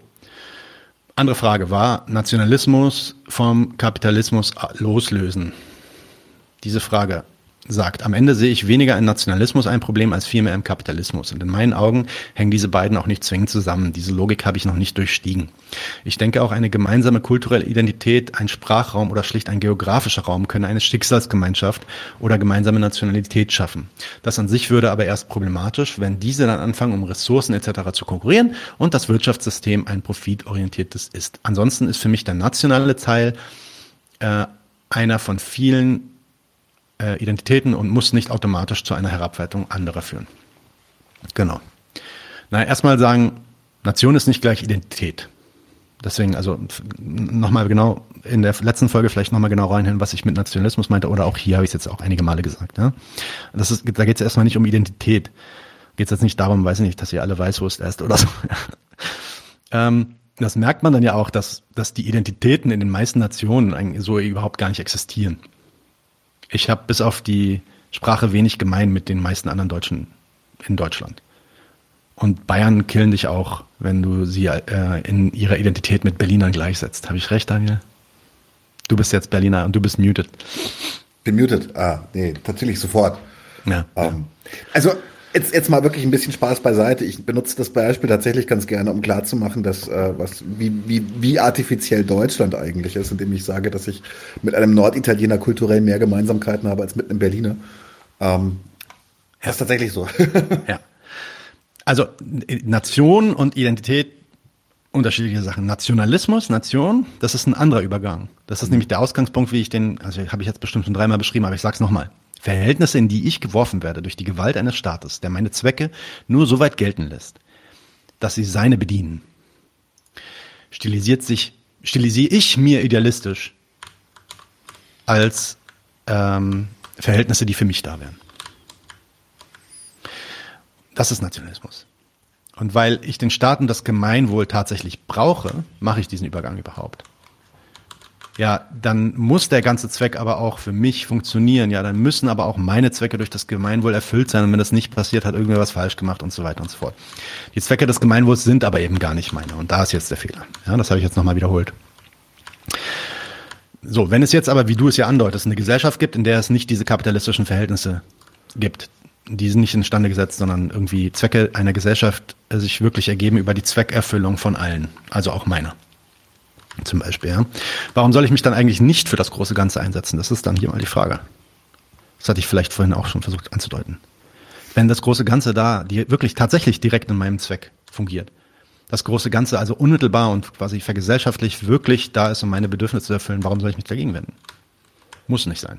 Insofern sei auch allen Linken mal gesagt, die sofort diesen Fehler machen, oder die, nee, sorry, die sofort diesen Fehler suchen in Bezug auf das Gemeinwohl, dass das schon das Problem sei, dass sich überhaupt irgendwer irgendeinem Gemeinwohl irgendwie anschließt, überhaupt irgendwas äh, gut findet an so einer Idee des großen Ganzen, da steckt noch nicht der Fehler drin. Der Fehler ist, sich für ein Gemeinwohl einzusetzen, dessen Zwecke nicht die meinen sind. Das, das ist mein Fehler. Ja?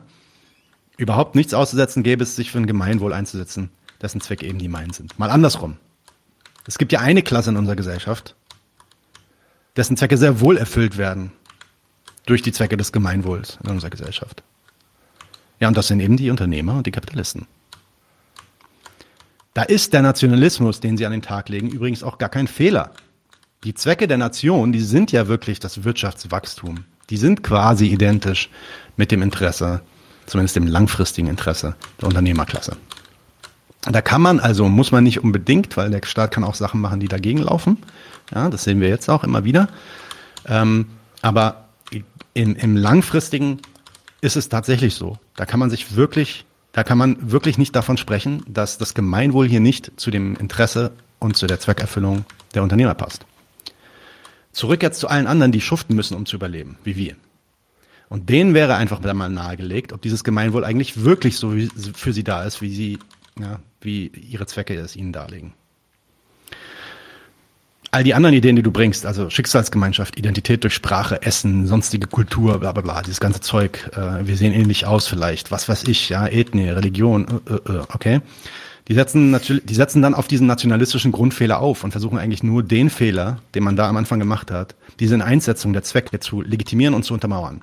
Ja, das Gemeinwohl ist gut für mich, ich bin dafür, weil ich bin Deutscher und da steckt eine deutsche Geschichte hinter und da bin ich stolz drauf. Ich glaube, wegen dem Essen ist niemand Deutscher. Das glaube ich nicht. Ähm, dritte Nachfrage, die kommt, glaube ich, von Estraven. Der ist auch hier im Chat. Auch interessant. Äh, was soll man den Palästinensern eigentlich raten?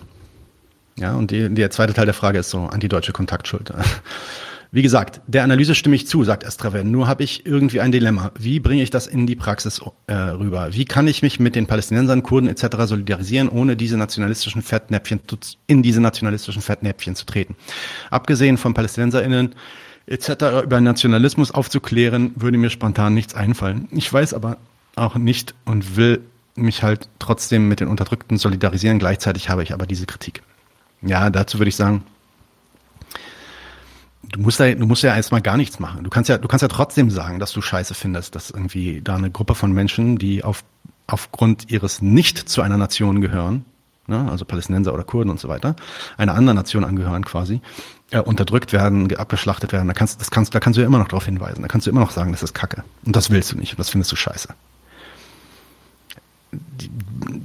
du bist da sowieso nicht in einer Situation, wo du da irgendwie denen irgendwas sagen kannst. Und ich, ich habe jetzt auch nicht versucht zu plädieren, dass wir jetzt da alle nach Palästina reisen oder nach Kurdistan reisen und die Leute aufklären darüber, dass Nationalismus nicht das Thema ist. Ich habe sogar gesagt, ich würde sogar in Frage stellen, dass der Nationalismus da so eine Riesenrolle spielt. Gibt's durchaus auch, ja. Aber in Kurdistan weiß ich es einfach nicht. Ja? Insofern, das heißt ja nicht, dass du jetzt nicht irgendwie die Stimme erheben darfst gegen Sachen, wo du siehst, dass ein Staat, nämlich zum Beispiel der israelische oder der türkische Staat, äh, ein, ein anderes Volk auf Basis von diesen Nationenunterschieden irgendwie malträtiert und überausbeutet und so weiter und so fort. Also gibt's glaube ich, kein Problem äh, in diesem Sinne. Wenn du da was sagen willst, wenn du das, wenn du dir diese Sachen anhören willst oder auch diese Sachen einfach mal ähm, anderen Leuten bewusst machen willst, mach das weiterhin. Ja? Das bedeutet aber halt eben noch lange nicht, dass du dich hinstellen musst mit einer Flagge und irgendwie dafür eintreten musst, dass es da einen Nationalstaat gibt. Wenn es dann zu der Frage kommt und dich irgendjemand mal fragt, ja, was hältst du denn eigentlich dazu, dann kannst du ja immer noch sagen, ja, das ist nicht mein, das ist nicht mein Ding. So was ich will, ist was anderes. Weil ich glaube, das ist gar nicht in eurem Zweck. Das heißt, wenn ich in Palästina bin und ich feiere tatsächlich rüber und ich habe Familie dort und ich, ich diskutiere mit vielen Leuten, die auch politisch aktiv sind, da versuche ich natürlich, die davon zu überzeugen. Aber das sind halt Leute, die, also ich gehe da nicht hin als der Missionar, der hier die Einsicht hat, sondern ich gehe da hin als jemand, der mit denen en paar redet und der dann seine Meinung sagt und versucht einfach Leuten, Leute von dieser Kritik zu überzeugen, wenn es denn solche Leute da gibt. Wie gesagt, in meinem Umfeld gar nicht so viele, die so mit so krass nationalistischen Ideen da rangehen. Ähm, du schreibst dann weiter. Da ist so ein Dilemma und infolgedessen habe ich dann noch diesen Gedanken äh, von wegen, wenn ich jetzt den Nationalismus von Freiheitsbewegungen, gerade den der Palästinenser kritisiere, ist das ein gutes Pflaster für, sagen wir mal, bürgerlichen bis antideutschen ähm, Akteuren. Von wegen, hey, der Anarchist kritisiert das doch auch, also siehst du, meine Analyse hat Hand und Fuß. Ja, also du sagst jetzt hier im Endeffekt, was ich hier verstehe, ist, ja, wenn ich, wenn ich jetzt hier mit so einer antinationalistischen Kritik ankomme, schließe ich mich dann nicht antideutschen Positionen an, die ich nicht mag. So. Die, die heutigen antideutschen Positionen sind ja gar nicht antinationalistisch. Ja? Insofern sie das mal waren, ähm, kann man ja auch, kann man sich ja auch mal angucken, was die da, was die davon Richtiges verzapft hatten, was da interessant dran war. Ja, also das heißt ja nicht nur, weil die, weil Antideutsche jetzt auch antinationale Ideen und Gedankengut verfolgen, heißt das nicht, dass dieses antideutsche Gedankengut, ähm, äh, sorry, das antinationale Gedankengut vergiftet wäre irgendwie durch die Antideutschen. Auch eine Art von Kontaktschuld, oder? Das ist Kontaktschuld, genau. Ähm, auf die, auf die Art und Weise solltest du gar nicht, musstest du gar nicht so viel Gedanken machen, meiner Meinung nach. Bring einfach die Kritik und dann schau mal, was dabei zurückkommt. So würde ich sagen. So, und jetzt wirklich die letzte Sache allerletzte und dann sind wir durch. Ninti aus dem Discord sagt, ich kriege noch nicht so ganz den Bogen, wie sich Nationalismus dann zu Liberalismus und bürgerlicher Demokratie verhält und was dann in dem Schritt zu Faschismus passiert oder sich ändert. Also ich glaube, das verwirrt mich in Bezug darauf, dass wenn zivilisatorischer und ethnokultureller Nationalismus, diese, diese zwei hatte ich aufgemacht in der letzten Folge, ähm, als ich über äh, Volodymyr sprach und seine, seine Arbeiten da, dass die eigentlich keinen Unterschied machen, was ich auch so sehe, sagt Ninti, und den gleichen Zweck erfüllen, wo liegen dann die Unterschiede? Naja gut, Ninti, also ich, Unterschiede gibt es schon, sonst bräuchte man ja auch keinen anderen Begriff dafür. Also der Punkt war schon, dass die beiden halt nicht ähm, äh, ja, die sind, das sind, sind schon unterschiedliche Sachen, ja, die sind schon unterschiedlich bestimmt, aber sie sind halt nicht im Sinne der meisten Menschen, die gerne ihre Zwecke dadurch durchgesetzt hätten. Das war schon der Punkt. Also es hieß nicht, mein, mein Punkt war nicht, das ist das Gleiche, sondern die sind beide scheiße. Das war mehr oder weniger Punkt, ja. Ähm, dann fragst du, oder vermische ich einfach Sachen, die gar nichts miteinander zu tun haben und Nationalismus ist erstmal einfach notwendig für kapitalistische Nationalstaaten, aber die Regierungsfrage ist nochmal eine ganz andere. So, die bürgerliche Demokratie und der Nationalismus, die gehören durchaus zusammen. Die bürgerliche Demokratie, die ist ja gerade die Basis, auf dessen das nationale Gemeinwohl hergestellt wird. Also die konkrete Herrschaftsform, die die Verhältnisse schafft und instande hält, die dieses Gemeinwohl entstehen und wachsen lassen. In diesem Sinne wäre eine bürgerliche Demokratie ohne einen Nationalismus seiner Bürger gar nicht möglich. Ähm, der Staatszweck würde da gar nicht zustande kommen, wenn die sich dem so nicht anschließen. Praktisch und ähm, das Praktische wird um einiges leichter, wenn viele, viele das sich auch geistig dort anschließen überhaupt in Gesellschaften, in denen diese bürgerliche Demokratie mit all seinen Herrschaftsinstitutionen von Sozialstaat bis Schule wirklich durchgesetzt sind, also so in den alten westlichen Nationen, in denen wir jetzt sind, ähm, da gibt's auch nur diese Idee des nationalen Gemeinwohls. In all den anderen Staaten, in denen das nicht der Fall ist, gibt's das viel weniger. Geh mal in den Libanon, ja, das, weil ich das kenne persönlich.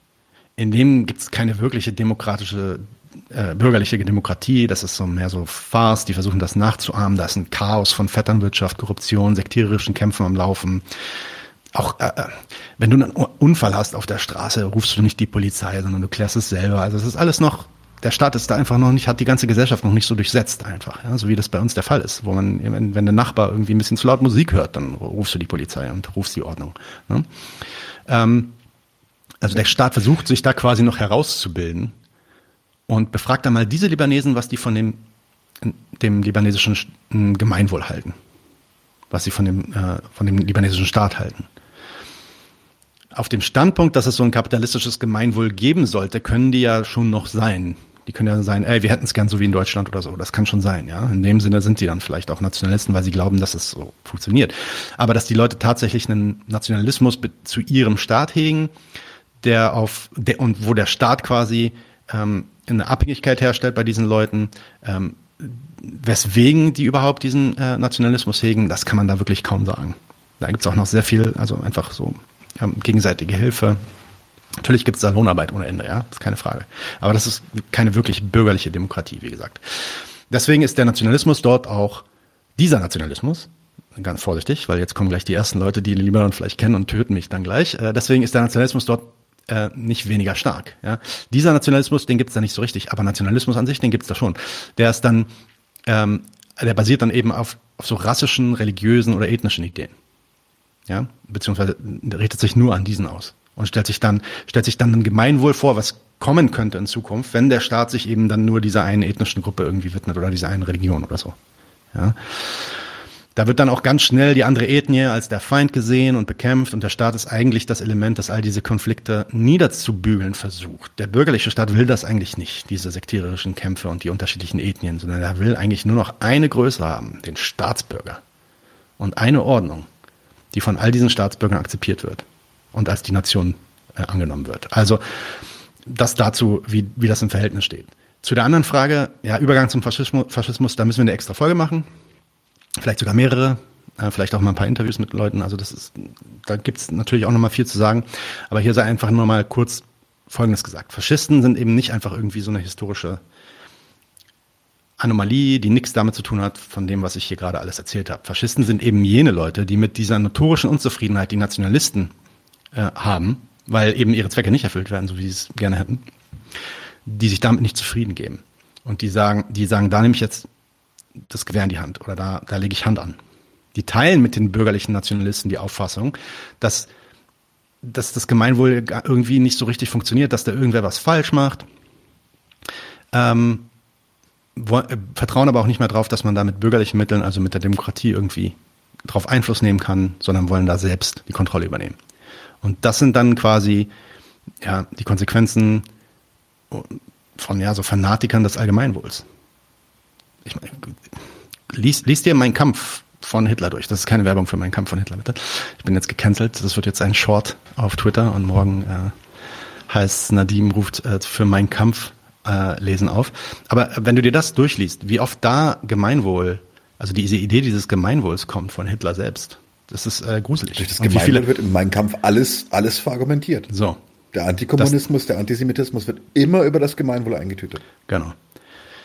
Und wie gesagt, jetzt, welche Übergänge man also als normaler bürgerlicher Nationalist dann noch machen muss, ähm, das müssen wir in einer anderen Folge erklären, was da tatsächlich passiert im Kopf, wenn man, wenn man so denkt. Aber eins hat schon mal gesagt, der Faschismus ist da nichts Wesensfremdes, sondern ist einer der möglichen Konsequenzen, die sich aus diesem nationalistischen Fehler ergeben.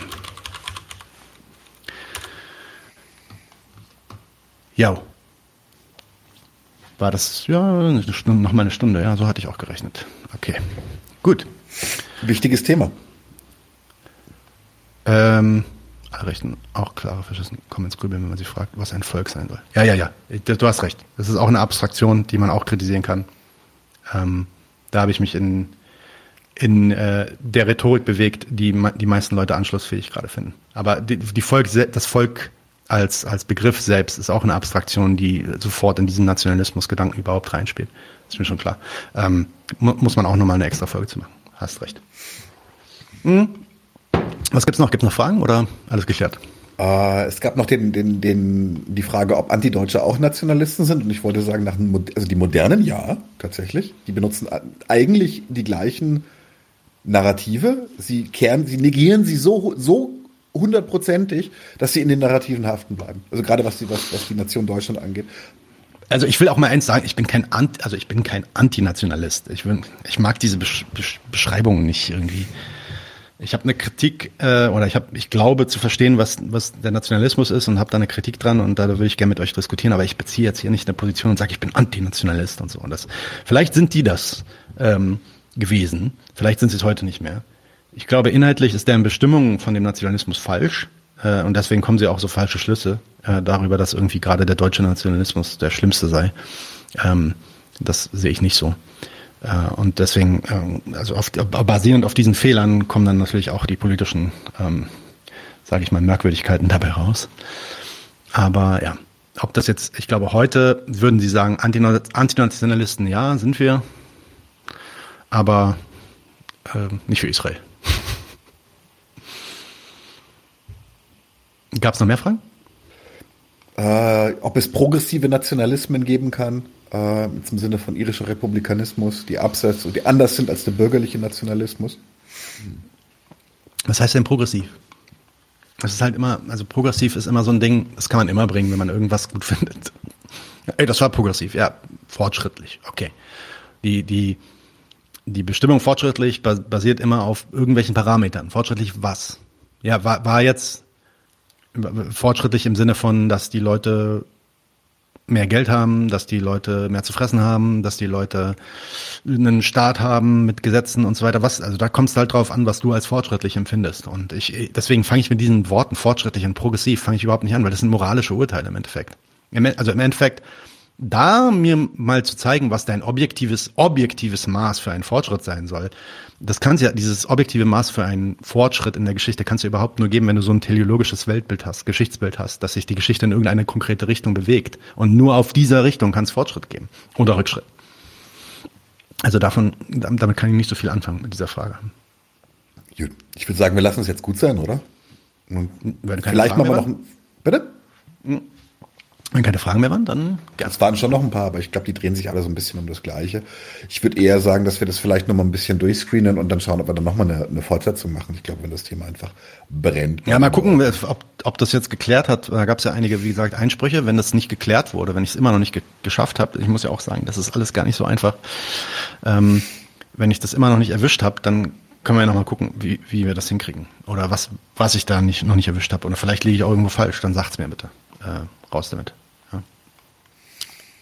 Okay? Gut. Machen wir den Klassenkampfsport, danach Kulturgedöns und Stammtisch? Äh, Klassen, welchen Klassenkampfsport? Alle drei. Alle drei hintereinander? Ja. Alright. Cool. Weißt, weißt du was? Lass, lass doch, ja, okay, mach alle drei. Hau alle drei an. Wieso, was, was, was wollen wir gerade machen? Ich dachte, wir machen vielleicht einen und dann machen wir das Kulturgedöns und dann machen wir noch einen oder so. Können wir auch machen. Dann nee, lass, hau alle drei an. Wir sind in einer halben Stunde ungefähr, dreiviertel Stunde sind wir wieder da für euch. Oh, äh, fast dreiviertel Stunde, aber ist okay. Alles klar. Dann bis gleich. bis gleich.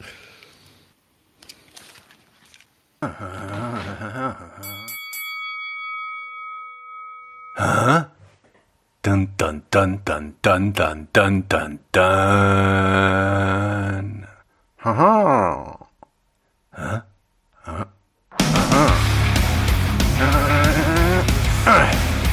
Klassenkampf.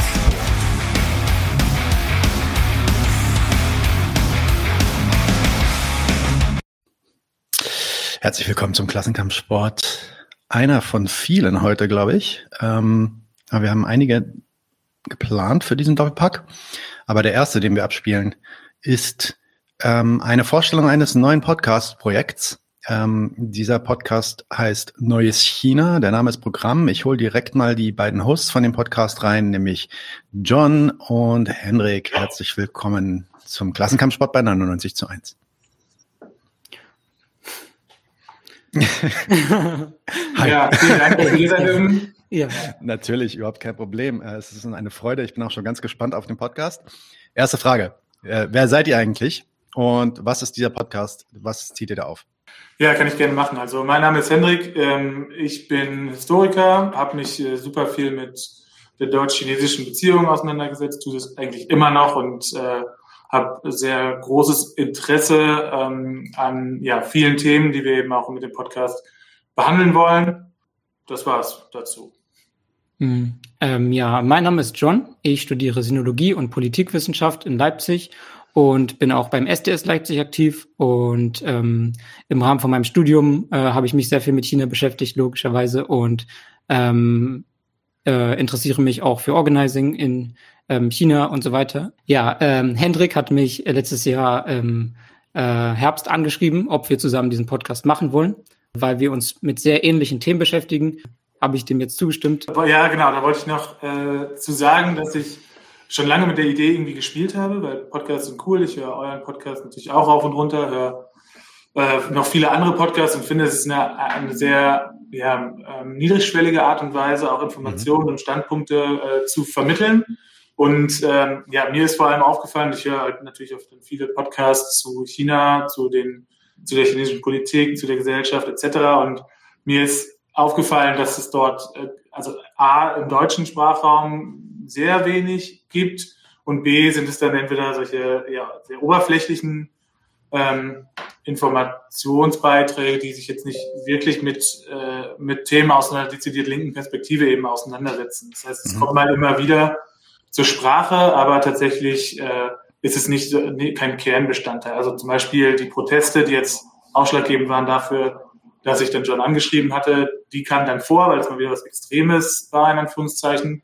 Ähm, Aber Streiks, Arbeitskämpfe etc., Arbeitsbedingungen und so weiter und so fort, das sind eher Themen, die, die, die selten angeschnitten werden eigentlich. Ich habe es zumindest in Podcast-Form eben noch nie gehört. Mhm.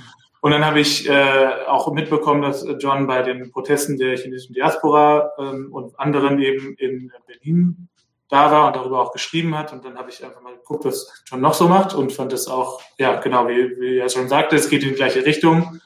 Und äh, habe mir dann gedacht, dass es ja vielleicht cool wäre, das zusammen zu starten.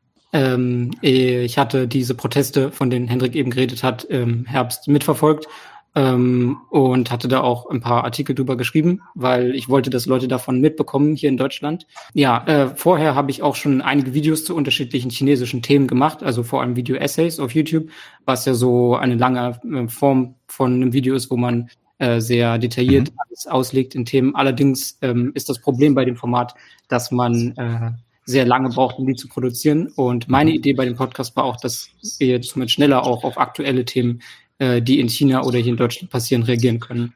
Okay, ja, sehr cool. Ähm, also das, das sehe ich auch so auf jeden Fall. In der Podcasting-Landschaft in Deutschland gibt es eigentlich nicht so viel. Tatsächlich in den USA gibt es den einen oder anderen Podcast, die ganz teilweise ganz interessant sind. Aber sowas mal hier zu haben, ist äh, auf jeden Fall sehr schön zu sehen, ähm, dass sich sowas jetzt auch entwickelt. Wenn ihr das vielleicht, ihr habt ja auch schon, eigentlich schon jetzt angerissen, Herr Henrik gerade, ne? Was wollt ihr eigentlich erreichen mit dem Podcast? Was ist euer Ziel, beziehungsweise was setzt ihr euch ähm, auf die Fahnen? Ja, kann ich direkt vielleicht mal mit anfangen. Also einerseits war es vor allem auch der Eindruck, ähm, den wir selber gewonnen haben. Also wir haben beide auch einen Bezug zu Taiwan zum Beispiel. Und da würde ich gleich auch nochmal anmerken, dass wir eben nicht nur gucken, was irgendwie in der Volksrepublik passiert, sondern wollen uns auch gerne Hongkong und Taiwan äh, anschauen. Und ich hatte mich zum Beispiel mal gefragt, wie ist denn das eigentlich, ähm, links zu sein oder vielleicht sich als sozialistisch zu bezeichnen, wenn man in Taiwan lebt. Und äh, das waren solche Fragen äh, oder sind weiterhin solche Fragen, die wir versuchen äh, gerne mit dem Podcast zu beantworten.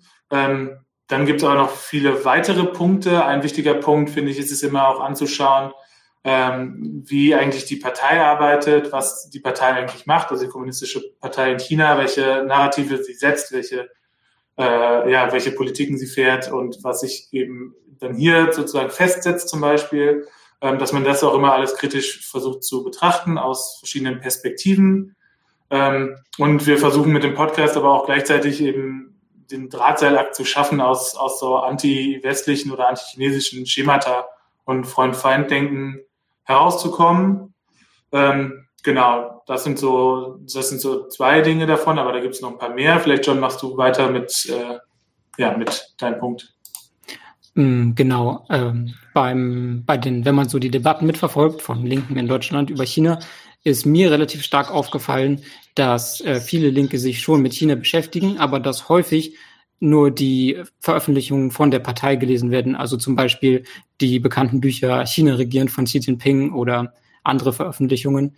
Und man stellt da relativ schnell drin fest, dass die ziemlich viel ähm, marxistische Terminologie verwenden ähm, allerdings sieht die Realität, was ähm, wie in China ähm, Politik gemacht wird und gearbeitet wird, ähm, sehr anders aus, als das in diesen Veröffentlichungen dargestellt wird.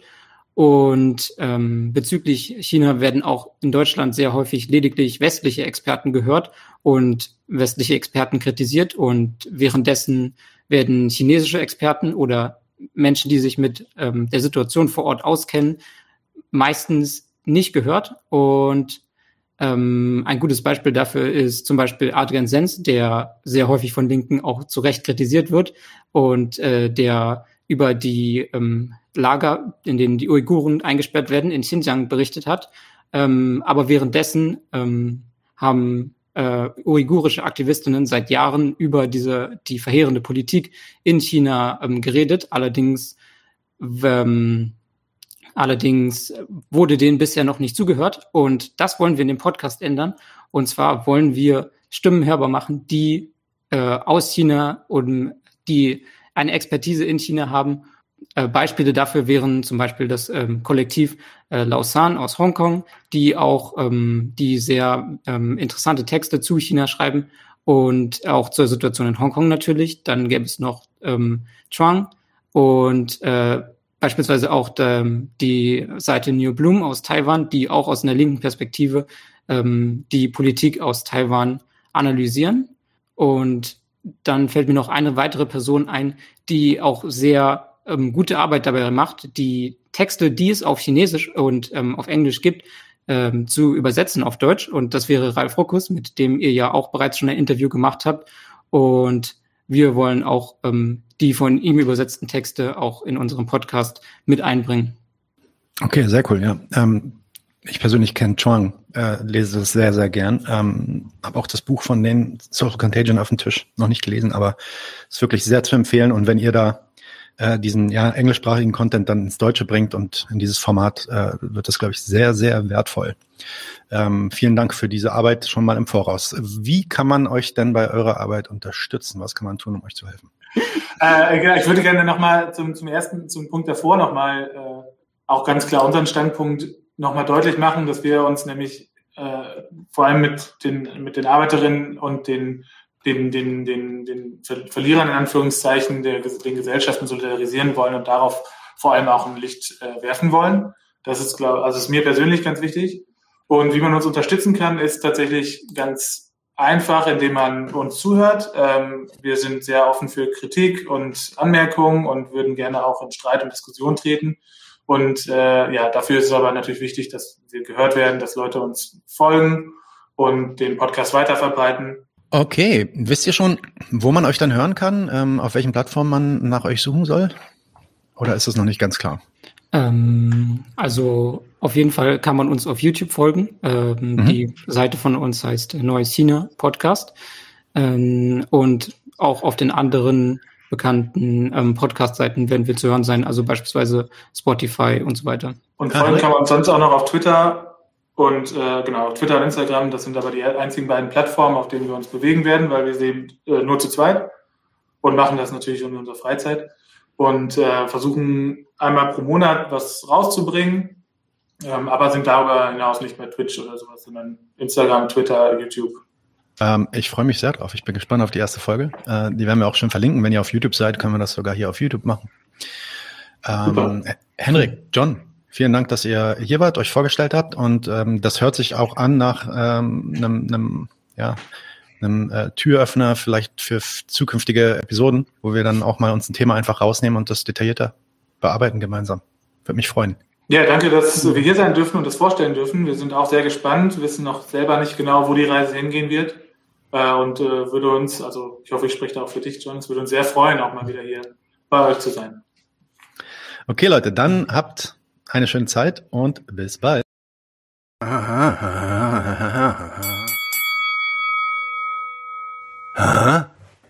Dun dun dun dun dun dun dun dun dun. Haha. Huh?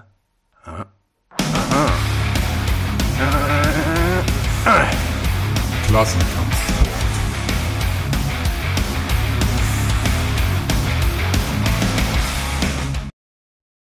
Herzlich willkommen zum Klassenkampfsport. Ich habe heute Gäste, die uns Marian vermittelt hat, und zwar zwei Vertreterinnen vom Union-Salon. Der, wir haben das, glaube ich, schon so ein bisschen angeteasert während des Crossover mit Übertage, was das ist, aber vielleicht trotzdem einfach die Frage an euch beide. Was ist Union-Salon? Was können wir uns darunter vorstellen? Ja, hi Daniel, danke erstmal euch äh, für die Einladung. Wir freuen gerne, uns sehr, sehr gerne. hier vorstellen zu können. Also einmal zu uns, ich bin Kim. Ich bin Anna, hallo. Und wir haben eben ähm, mit ganz vielen anderen tollen Menschen eine Initiative, ein Kollektiv gegründet, um hier im Unionviertel in Dortmund einen Nachbarschaftsraum zu eröffnen. Ähm, wir wohnen beide im Unionviertel und uns ist eben aufgefallen, dass es hier alles sehr anonym ist. Ich könnte nach einem Jahr immer noch nicht sagen, wie heißen eigentlich die Nachbarn neben oder unter mir. Ähm, und wir wollen eben einen Raum des Austausches für die Menschen hier im Viertel schaffen, damit die Leute eben merken, okay, das sind meine Probleme, das sind meine Interessen. Ich bin ja gar nicht alleine damit. Ähm, ich teile das mit ganz vielen anderen und dass somit eben auch eine Grundlage geschaffen wird, um sich gemeinsam organisieren zu können. Mhm. Okay. Genau, also es ist ja ganz einleuchtend, dass wir dafür einen Treffpunkt im Viertel brauchen und einen Raum, um uns erstmal kennenzulernen. Wie Kim eben gerade schon gesagt hat, in der Großstadt ist die Anonymität immer noch mal sehr viel größer als vielleicht auf dem Land. Und wir wollen erstmal zusammenkommen, ins Gespräch kommen und uns dann halt nach und nach kennenlernen, um dann eben auch ins Gespräch darüber zu kommen, was haben wir eigentlich für Probleme, was haben wir für Bedürfnisse hier im Viertel und wie können wir die gemeinsam umsetzen. Mhm. Gibt es eine, eine klare politische Agenda oder ist es erstmal nur Begegnung? Also es ist Begegnung und die Agenda ist, dass wir uns selbst organisieren, mhm. dass wir eben gemeinsam entscheiden auf äh, Stadtteilvollversammlungen, was brauchen wir, was wollen wir, wie können wir uns im Einzelnen unterstützen, wo haben wir gemeinsame Interessen und ähm, dass wir dann eben gemeinsam das angehen. Mhm. Also wir sind natürlich auch ganz klar ein linkes Projekt, aber was uns wichtig ist, ist, dass wir nicht alles für die Nachbarschaft vorgeben. Also mhm. wir sind nicht die, die immer alle Projekte starten und dann die Nachbarschaft mit einbeziehen, sondern ähm, wir wollen eben die Leute aus dem Viertel ermutigen, das genau selbst herauszufinden. Was sind jetzt eigentlich die Dinge, die uns wichtig sind und ähm, für welche Kämpfe wollen wir eigentlich einstehen? Und dazu möchten wir dann eben ermutigen und natürlich auch unterstützen. Mhm. Mhm. Und der Union-Salon wächst natürlich nach, also jetzt sind wir natürlich mit unserer Crowdfunding-Kampagne online gegangen. Da kommen wir später auch nochmal drauf zu sprechen, wie ihr uns unterstützen könnt. Und nach und nach wächst eben auch die Initiative und natürlich, wenn wir dann einen Raum haben, kommen die Nachbarn, in, in, wir kommen erstmal natürlich auch auf die Nachbarn zu und stellen uns vor. Und mhm. nach und nach kommen dann auch die Nachbarinnen zu uns in den Raum. Und das ist ja ein Projekt von der Nachbarschaft für die Nachbarschaft. Also wird eben auch von eingetragen, die den äh, Union-Salon besuchen, die ihn als Teil des Viertels sehen. Und ähm, das kann, können Yogakurse sein, die da angeboten werden. Das kann irgendwie eine Fahrradwerkstatt sein. Aber wir werden natürlich auch politische Diskussionsabende machen und eben auch äh, die Stadtteilvollversammlung ist äh, auf jeden Fall ein festes, ein fester Bestandteil, der regelmäßig statt, die, die regelmäßig stattfinden soll. Mhm. Das heißt, ihr vermeidet wahrscheinlich auch irgendwie so eine krasse Szenigkeit, weil ähm, eine Kritik, die ich häufig habe, ist, dass sobald etwas, äh, ein, ein linker Raum geschaffen wird, kriegt der, kriegt der 32.000 verschiedene Sticker und auch mindestens noch äh, irgendwie zwölf verschiedene Graffiti, so damit er möglichst unbürgerlich aussieht. Aber tatsächlich finde ich das dann auch immer so, ja, wenig einladend. Wir wollen ja nicht, wir wollen ja nicht die nächste Zecke von der Straße, die äh, sich eh schon aussuchen kann, also nicht mehr so, so schön wie früher, aber es geht noch, ähm, wo, wo sie jetzt äh, unterkommt, äh, äh, AZ-mäßig, sondern ihr wollt ja wirklich die, die Bevölkerung eurer Nachbarschaft einladen. Absolut, also es soll definitiv ähm, kein Projekt mit der Zielgruppe äh, die Szene selbst sein, sondern wir wollen eben wirklich ähm, die Leute hier im Umfeld erreichen und auch einfach mal ähm, in den Dialog gehen weil ich glaube, ein großes Problem von ganz vielen politischen linken Gruppen ist es auch einfach, dass wir immer über die Probleme von zum Beispiel vielen ArbeiterInnen sprechen, aber selbst dann so die typischen Studis sind und uns mhm. gar nicht mal mit denen unterhalten oder wirklich dieser Dialog fehlt. Und es fehlt ja auch teilweise der Raum für diesen Dialog. Und wir wollen eben die Leute ermutigen, genau, einfach selbst für sich einzustehen, eben in einer Organisation und selbst diesen Raum dafür zu nutzen. Das mhm. soll auch alles einen Café-Charakter haben. Im Union-Viertel hier in Dortmund, wo der Union-Salon äh, geschaffen werden soll, gibt es tatsächlich auch kein kla klassisches Café. Und es soll also einen Café-Charakter haben, ohne natürlich Sticker. Es soll alles sehr stilvoll und gemütlich sein. Und wir werden dann natürlich auch Kaffee und Kuchen und sowas rausgeben. Und es gibt aber natürlich keinen äh, Verzehrzwang wie im klassischen äh, mhm. Sinne, denn das soziale Miteinander soll ja eben in dem Nachbarschaftsraum im Vordergrund mhm. stehen, dass wir ähm, einen Treffpunkt haben, wo wir zusammenkommen können und wo jeder willkommen ist. Das ist auch ganz wichtig. Ähm, wir äh, es gibt natürlich auch, ähm, sage ich mal, in den Räumen, die du schon angesprochen hast, aus der linken Szene, aus, es soll eben kein äh, subkultureller Raum sein. Äh, erstmal gibt es auch keinen äh, Ausschluss von Menschen, sondern es ist natürlich klar, dass äh, die Probleme aus dem Viertel mit in den Raum kommen und erstmal ist jeder willkommen. Es gibt natürlich klare rote Linien. Wir sind, wie schon gesagt, alle linke Leute und ähm, es ist natürlich wichtig, da auch äh, Stellung zu beziehen, aber äh, wir wollen in den Diskurs treten und wir wollen jetzt auch nicht ähm, direkt deswegen Leute ausschließen, weil sie vielleicht ähm, genau nicht die linken Positionen vertreten, die wir vertreten, Mhm. ganz klar Mhm. natürlich. Und es soll vor allem ja auch ein Raum sein für Leute, die vielleicht zu Hause bei sich hier im Viertel gar nicht so äh, den schönen Raum für sich haben. Also zum Beispiel ähm, haben wir ja gerade gesagt, wir werden Kaffee anbieten und auch mal Kuchen anbieten und je nachdem, was sich da eben so ergibt. Aber wenn du kein Geld hast ähm, für einen Kaffee, wirst du bei uns trotzdem immer einen Kaffee bekommen und ein warmes Getränk. Also das ist uns auch furchtbar wichtig zu sagen. Das ist ja Ähm, kein, kein, kein kommerzielles Unternehmen. genau. Ja. Und wichtig ist uns zum Beispiel auch, dass natürlich die Kinder und Jugendlichen aus dem Viertel willkommen sind. Wir werden auch darauf achten, dass es eine Kinderspielecke gibt. Äh, unabhängig davon, äh, es wird so oder so eine Kinderspielecke geben, aber es gibt in unserem Projekt auch einen starken feministischen Schwerpunkt. Mhm. Ähm, Im Optimalfall, wenn das die Räumlichkeiten hergeben, wollen wir auch zwei Räume haben. Es ist einmal den Union-Salon ähm, und das ist auch ein zusammenhängendes ähm, Konzept, also mit den gleichen Werten und mit den gleichen Zielen und Grundvoraussetzungen, aber es soll noch einen zweiten Raum geben, der ein expliziter Frauenraum ist und der die Mhm. Frauen im Viertel anspricht. Mhm. Okay. Genau, also ich bin äh, Selbstbehauptungstrainerin und mache feministische Mädchenarbeit und ich möchte im Viertel äh, einen Mädchentreff etablieren, einen offenen Mhm. Mädchentreff, weil da, das äh, gibt's hier im Viertel gar nicht. Also es gibt natürlich eigentlich kaum die Möglichkeiten, die irgendwie auch Kinder und Jugendliche berücksichtigt, außer die klassischen Jugendzentren, aber wo es eben einen Raum für alle gibt aus dem Viertel, wo, wo alle willkommen sind.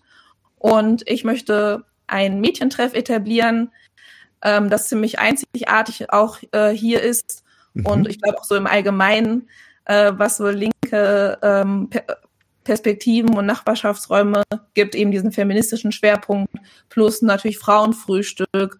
Und äh, dann gibt's noch den allgemeinen ähm, Raum, den wir ja schon angesprochen haben, der eben auch von der Nachbarschaft gefüllt wird mit den Bedürfnissen und Fähigkeiten, die die Nachbarschaft, die Nachbarschaft Mhm. halt mitbringen, was Fahrradwerkstatt oder wie auch immer angeht. Ihr, bringt jetzt, da- also ihr habt sogar als Namenspaten das Viertel, in dem das stattfinden soll, das Mhm. Union. Wir sind äh, noch kurz zur Klärung, also beziehungsweise ist es ja schon klar geworden, aber ihr seid noch im Konjunktiv, also noch habt ihr gar keinen Raum. Genau. Also wir haben das komplette äh, Konzept ausgearbeitet. Wir sind Leute, die Bock haben, das umzusetzen. Ähm, aber was uns eben auch noch fehlt, sind einfach aktuell leider die finanziellen Mittel. Wir haben schon eine Crowdfunding-Kampagne. Ähm, Mhm. Wir freuen uns, falls hier vielleicht Leute sind, ähm, die die Möglichkeit haben, uns was zu spenden. Wir wissen natürlich, dass es gerade für alle finanziell eine ziemlich beschissene Lage ist. Ähm, aber es gibt auch andere Möglichkeiten, uns zu unterstützen. Also man kann uns auf unseren Kanälen verfolgen, unionsalon.de oder Unionsalon auch auf Instagram, der Unionsalon. Ähm, da werden wir auch immer sagen, was gibt es gerade für Möglichkeiten, wie kann man uns unterstützen und vielleicht auch einfach ähm, ja so ein bisschen mit dem Umfeld darüber sprechen und es so ein bisschen verbreiten. Das macht auch schon super viel aus. Mhm. Jetzt ist natürlich noch die Frage, warum im, im Unionsviertel? Es, hat, das eine, hat das einen bestimmten Hintergrund, eine kulturelle Geschichte oder sowas? Also das Union, der äh, Union, Viertel, jetzt bin ich schon bei Union Salon. Mhm. Ähm, das Union Viertel ist ein äh, Arbeiterviertel. Mhm. Es ist sehr zentral in der Innenstadt und hier findet tatsächlich noch nicht so viel statt an linker politischer Arbeit. Da- Im Dortmunder Norden findet schon einiges statt. Es gibt auch noch andere alternative Räume. Genau. Und wir haben uns das Viertel ausgesucht, weil wir eben selbst natürlich im Viertel wohnen und äh, Mhm. Teil der Nachbarschaft sind. Und deswegen bietet sich das für uns einfach an, ähm, in unserer eigenen äh, Nachbarschaft aktiv zu werden und mit der Akt Nach Nachbarschaft zusammen. Und das ist auch noch migrantisch ge äh, geprägt, äh, teilweise prekär, teilweise aber auch nicht. Und ähm, es gibt hier auch eine ähm, große tamilische Community und viele Familien. Also so für die Leute, die Dortmund und das Unionviertel nicht kennen, kann man das so sagen. Okay, cool. Was man da vielleicht auch noch ergänzen kann, also das Unionviertel äh, liegt direkt an Dortmund-Dorsfeld. Das ist ja so der Stadtteil, wo die Nazi-Szene in Dortmund am aktivsten ist. Ui, Und wir merken jetzt auch vermehrt, ähm, dass sich die Nazis immer mehr hier im Viertel aufhalten. Und das, Mhm. das wollen wir natürlich nicht. So, und es geht halt auch ähm, darum, ganz klar diesen Raum irgendwie für uns einzunehmen und linke Räumlichkeiten hier zu, zu etablieren, um dem ganz, ganz klar was entgegenzustellen. Mhm. Genau, es gab die letzten Jahre schon immer einen Raumkampf und das ist natürlich auch ein Aspekt von dem, aber das ist äh, natürlich auch, äh, sage ich mal, ein nettes Nebenprodukt dessen. Äh, mhm. Hauptsächlich ist natürlich, dass wir einfach die Nachbarschaft selbst sind und ähm, in unserer Nachbarschaft uns organisieren wollen. Okay, dann ist natürlich die Frage, weil ihr habt ja schon gesagt, es gibt ein Crowdfunding. Wie, wie kann man euch noch unterstützen dabei, dass dieses Projekt realisiert wird? Genau, also es gibt äh, Startnext. Äh, auf Startnext haben wir unsere Crowdfunding-Kampagne. Da haben wir ja schon gesagt, dass äh, man das auch teilen kann, einfach, ähm, dass man spenden kann. Und äh, wenn man eben hier aus Dortmund kommt, kann man äh, uns auf jeden Fall kontaktieren. Wir werden natürlich jetzt in Zukunft auch sehr, also wir sind bereits im Viertel schon aktiv mit der Initiative Dortmund gegen Preiserhöhungen. Vielleicht kann man dazu auch ergänzend nochmal sagen, also es gibt schon durch gemeinsam gegen Preiserhöhungen regelmäßige Nachbarschaftstreffs, ähm, wo auch ganz viele unterschiedliche Leute aus dem Viertel herkommen und wo man auch nochmal merkt, ähm, wow, die Leute haben Bock, sich zu organisieren und die sind voll mit Ideen, was man hier eigentlich umsetzen könnte, auch füreinander und wie man eben manche Kämpfe führen kann. Aber wir stoßen ganz, ganz häufig an unsere Grenzen, weil die Räumlichkeiten dazu fehlen. Und mhm genau, das ist nämlich eben so toll, dass solche Initiativen, die ja gar nicht direkt zum Union-Salon dann gehören, aber trotzdem das auch für sich nutzen können und wir können mhm. Strukturen, die schon existieren, eben dann auch mit einbinden. Und das ist ja genau das, was wir wollen. Wir wollen als Union-Salon nicht alles vorgeben, sondern mhm. wir wollen auch einfach schauen, was ergibt sich und worauf hat die Nachbarschaft eigentlich Bock. Genau. Wenn so nebenbei noch ein bisschen politische Bildungsarbeit abfällt, grämen wir uns nicht. Absolut. Genau, das ist, bleibt natürlich der Hauptfokus, äh, dass wir uns selbst organisieren. Absolut. Cool, sehr schön. Ich wünsche euch viel, viel Erfolg mit dieser Initiative. Ähm, wir, hauen den, wir hauen den Link zu der Start Next Kampagne, ähm, hauen wir unten in die Infobox rein, könnt, äh, können sich die Zuschauerinnen dann alles angucken. Vielen Dank, dass ihr da wart. Äh, Dankeschön. Danke dir für die gerne, Einladung. Gerne, gerne. Berichtet gerne davon, wenn es weitergegangen ist und es irgendwas Neues zu vermelden gibt. Machen wir.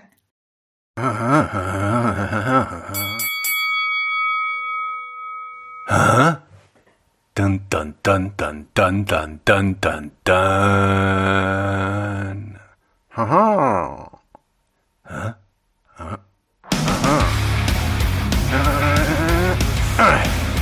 Klassenkampf.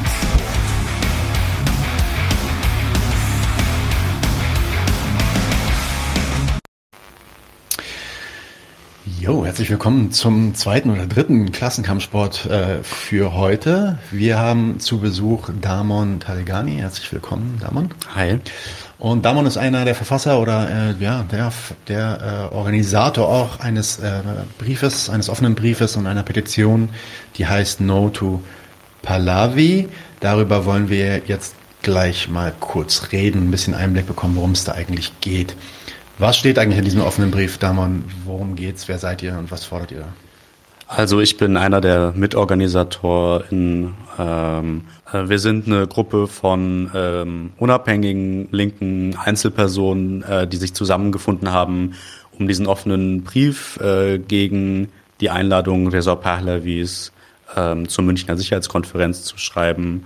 Äh, und wir, manche von uns sind im Iran geboren, manche hier. Ähm, Genau. Und es geht in dem offenen Brief um die Münchner Sicherheitskonferenz. Also das war der Anlass, äh, zu dem wir den Brief geschrieben haben, ähm, da der Diktatorensohn Reza Pahlavi, ähm, der iranische Diktatorensohn, äh, zu dieser Sicherheitskonferenz eingeladen wurde als iranischer Oppositionsvertreter, äh, zusammen mit ein paar anderen Leuten, auf die wir vielleicht noch kurz eingehen können. Ähm, und wir äh, fordern nicht von der Sicher oder forderten nicht von der Sicherheitskonferenz, die letztes Wochenende stattgefunden hat, ihn auszuladen, weil wir die Sicherheitskonferenz ähm, nicht anerkennen als irgendwie eine äh, progressive Institution, aber wir wollten darauf aufmerksam machen, dass hier gerade so ein erster Schritt passiert zu einer politischen Legitimierung, tatsächlich so ein bisschen so ein Startschuss unserer Wahrnehmung nach von dieser Person im Kontext der iranischen Revolution gerade. Ja, vielleicht für alle Leute, die sich damit nicht so gut auskennen, wer ist denn eigentlich dieser ähm, Reza Pahlavi und warum ist das ähm, überhaupt so ein Problem, dass ja. das wird? Also genau, ich, also genau darum äh, geht auch in dem Brief und wir erklären das da auch so ein bisschen. Ähm, Reza Pahlavi ist eben der Sohn des äh, letzten und der Enkel des vorletzten Diktators des Iran, äh, der ab den 20er Jahren geherrscht hat. Also die sogenannte Pahlavi-Dynastie ähm, existiert erst seit den 20er Jahren, auch wenn sie sich auf so 2500 Jahre Geschichte bezieht.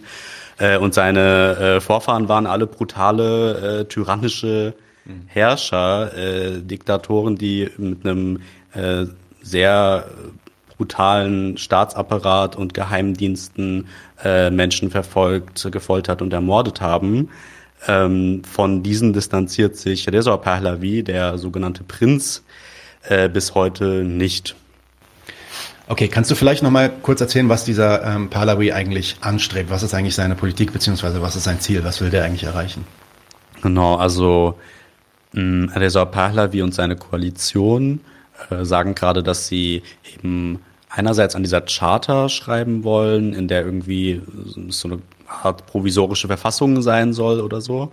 Und dann aber auch schon so eine Übergangsregierung anstreben, die dann Wahlen veranstalten soll. Das heißt, das ist eine ganz klare ähm, Bestrebung, Macht zu erlangen erstmal. Und sie behaupten eben, das dann sei dann aber vorübergehend. Ähm, und andererseits äh, äußert er sich zu der Frage, ob er eine Monarchie oder eine Republik haben will, immer äh, sehr unklar. Also er sagt dazu, ähm, er sei zwar für eine Republik, aber wenn es die Wahl gäbe zwischen einer Wahlmonarchie und einer Republik, dann würden ja die Menschen im Iran entscheiden. Was eine Wahlmonarchie sein soll, weiß niemand so genau. Ich habe unter anderem gesehen, dass die Taliban sowas haben.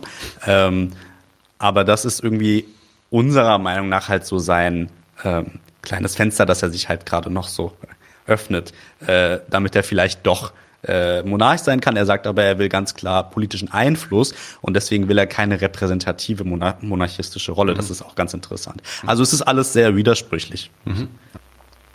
Ähm, genau. Ja, ähm, dann gibt es noch diese sogenannte Pahlavi-Koalition. Was hat das mhm. damit auf sich? Was ist diese Koalition und warum ist die, warum ist die auch problematisch? Genau, voll. Also ähm, es ist so, dass Pahlavi in den letzten Jahrzehnten eigentlich schon immer wieder versucht hat, mit liberalen Kräften ähm, irgendwie zu koalieren und die hinter sich zu versammeln. Das ist auch so die offizielle Taktik seines Beraterteams und äh, von ihm selbst. Ähm, und äh, das hat eigentlich die letzten Jahrzehnte schlecht funktioniert und jetzt auf einmal funktioniert es sehr gut. Ähm, insofern, dass sich ihm verschiedene, vor allem so Medienpersönlichkeiten angeschlossen haben unter denen ist äh, auch zum Beispiel äh, Ali Karimi, der Fußballer, äh, Ex-Fußballstar, der auch in Deutschland gespielt hat, äh, aber auch Mahsi Alinejad, eine so die bekannteste im Westen lebende iranische Feministin, die sich aber auch mit Rechten und Rechtsextremen trifft oder mit Antifeministen zum Interview verabredet.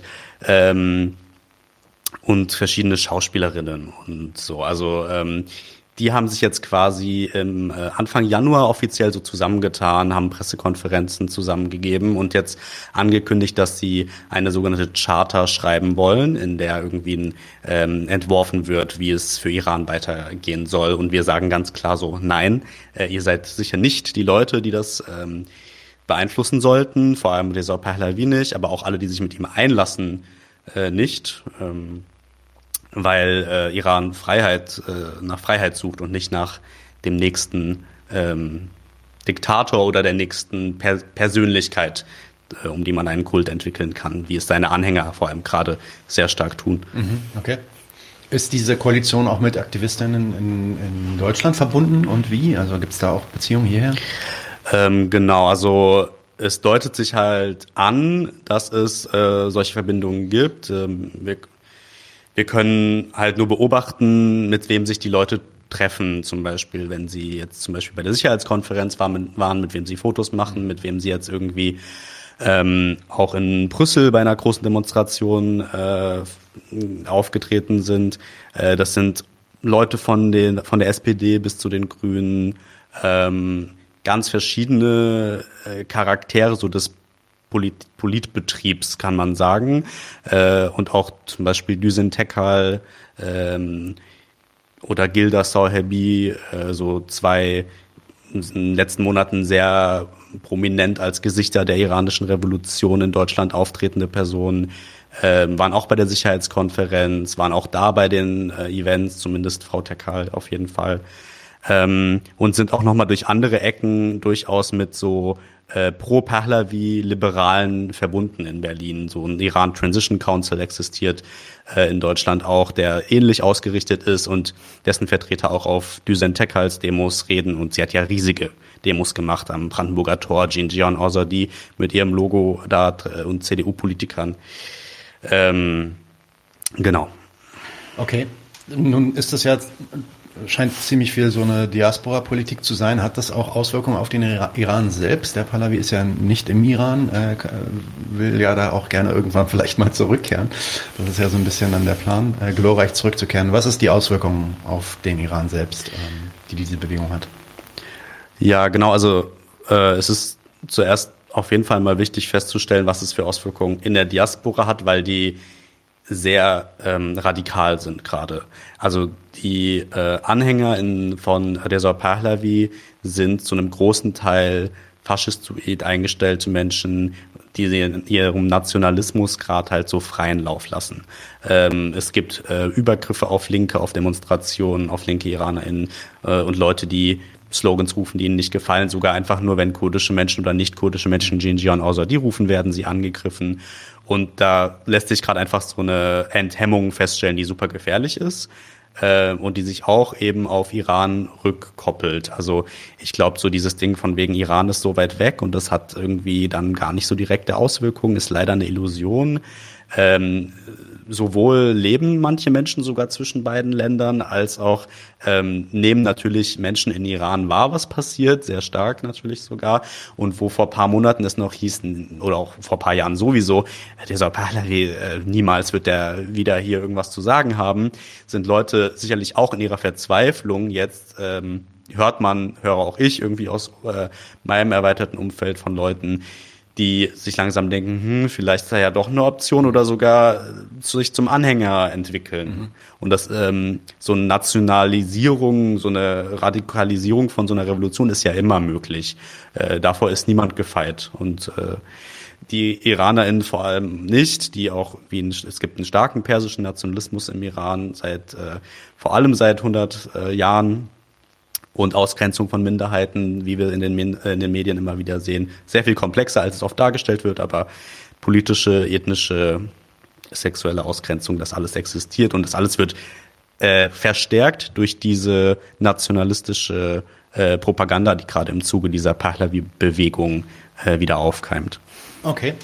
Ähm, dann ihr als, als Gruppe, die jetzt diesen Brief verfasst hat, äh, was ist euer Ziel? Was versucht ihr damit zu erreichen? Du hast schon gesagt, na, ihr wollt jetzt nicht an die Münchner Sicherheitskonferenz appellieren, ähm, aber ähm, ja, wen versucht ihr zu erreichen? Was wollt ihr damit bewirken mit der Arbeit, die ihr gerade macht? Mm, also der Grund, warum ich auch mich äh, an euch gewandt habe, war auf jeden Fall, dass wir es wichtig finden, dass ähm, auch äh, deutschsprachige Linke sich mehr mit diesem Thema beschäftigen. Also es gab ja eine große Tradition von Solidarität zwischen iranischen Linken und deutschen Linken, deutschsprachigen Linken, europäischen, wie auch US-amerikanischen und die ist tot irgendwie.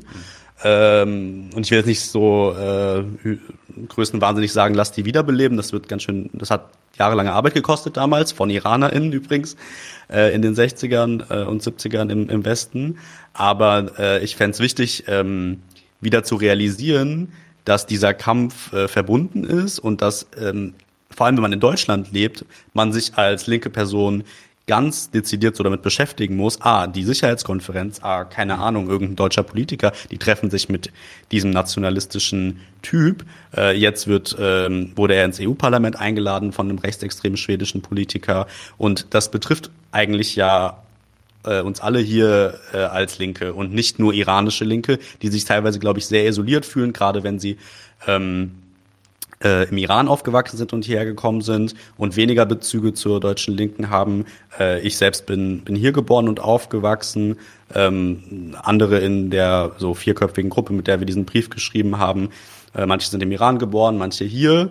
Äh, und wir merken einfach, da fehlen Kontakte. Und wir, also letzten Endes rufen wir einfach dazu auf, so ähm, organisiert euch gemeinsam mit iranischen Menschen, äh, fragt nach, was ihr für Ressourcen teilen könnt, wenn ihr Leute kennt. Ähm, und äh, überhaupt halt auch dieses Wissen, das wir gerade versuchen auch so ein bisschen zu verbreiten. So ein bisschen Bildungsarbeit wollen wir ja eigentlich gerade auch machen. Wer ist das überhaupt? Wer sind seine Vorfahren? Wer sind seine Netzwerke? Wer sind diese liberal rechten Netzwerke in Deutschland, die an diesem Hijacking der, der Revolution arbeiten? Genau. Okay. Ihr habt dann jetzt diesen ähm, Brief veröffentlicht, die Petition äh, wird sie unten runtergeben. Du arbeitest auch an so ähm, kleineren Infoposts mit dem Ja, also wir arbeiten äh, als Gruppe an den Infoposts. Ja, äh, genau, die werden wir dann vielleicht auch teilen, sobald die äh, veröffentlicht sind. Was sind eure weiteren Pläne? So, wie, wie wollt ihr da in, in Zukunft vorgehen von hier aus? Ähm, also insgesamt, ich glaube, es ist nicht alles nur mit der Kampagne verbunden, aber verschiedene Leute äh, in Berlin ähm, haben einmal eben, wie ich gesagt habe, vor, sich stärker mit der deutschen, deutschsprachigen Linken zu vernetzen und dann aber auch ähm, Plattformen aufzubauen, die direkt persischsprachige linke Inhalte übersetzen, weil die Medienberichterstattung einfach eine Katastrophe war äh, die letzten Monate und äh, auch immer schlimmer wird im Grunde. Also wenn man sich anguckt, was Nathalie Amiri von der ARD gerade schreibt äh, mhm. und oder was Gilda Sauherbi in der Taz sogar pusht, äh, dass man mit der Koalition doch reden soll von Seiten der deutschen Regierung, äh, erst gestern oder vorgestern, äh, dann braucht es einfach so unserer Meinung nach so ein Gegenbewusstsein und um das zu erzeugen, brauchen wir halt mm, Veranstaltungen, äh, Plattformen und gemeinsame Auseinandersetzungen und auch mit kurdischen Genossinnen, mit äh, der gesamten Region und äh, weil das kein nationaler Befreiungskampf werden darf, werden sollte. Okay, exzellent. Wie gesagt, schaut euch die Petition an. Ähm, folgt Damon. Du bist auch, glaube ich, unterwegs auf äh, Instagram und Social Ja, genau. Man kann mir auch unter Damon Taligani folgen. Äh, ja. Es gibt die Petition auch auf Twitter. Da ist es voll tot, aber man okay. kann gerne auch da rein folgen. Okay, genau. Ähm, da könnt ihr auch folgen, bitte. Ähm, wir haben auch schon gequatscht, dass wir, ähm, ja, da steckt natürlich einiges an Geschichte und Politik hinter, dass wir da vielleicht mal eine Folge zu machen. Voll gerne. Ähm, das heißt, ihr werdet wahrscheinlich Damon auch bald nochmal bei uns wiedersehen. Erstmal jetzt vielen Dank, dass du da warst und uns diesen Brief vorgestellt hast und die Aktion. Und viel Erfolg euch weiterhin. Vielen Dank, Dankeschön. Dann bis bald.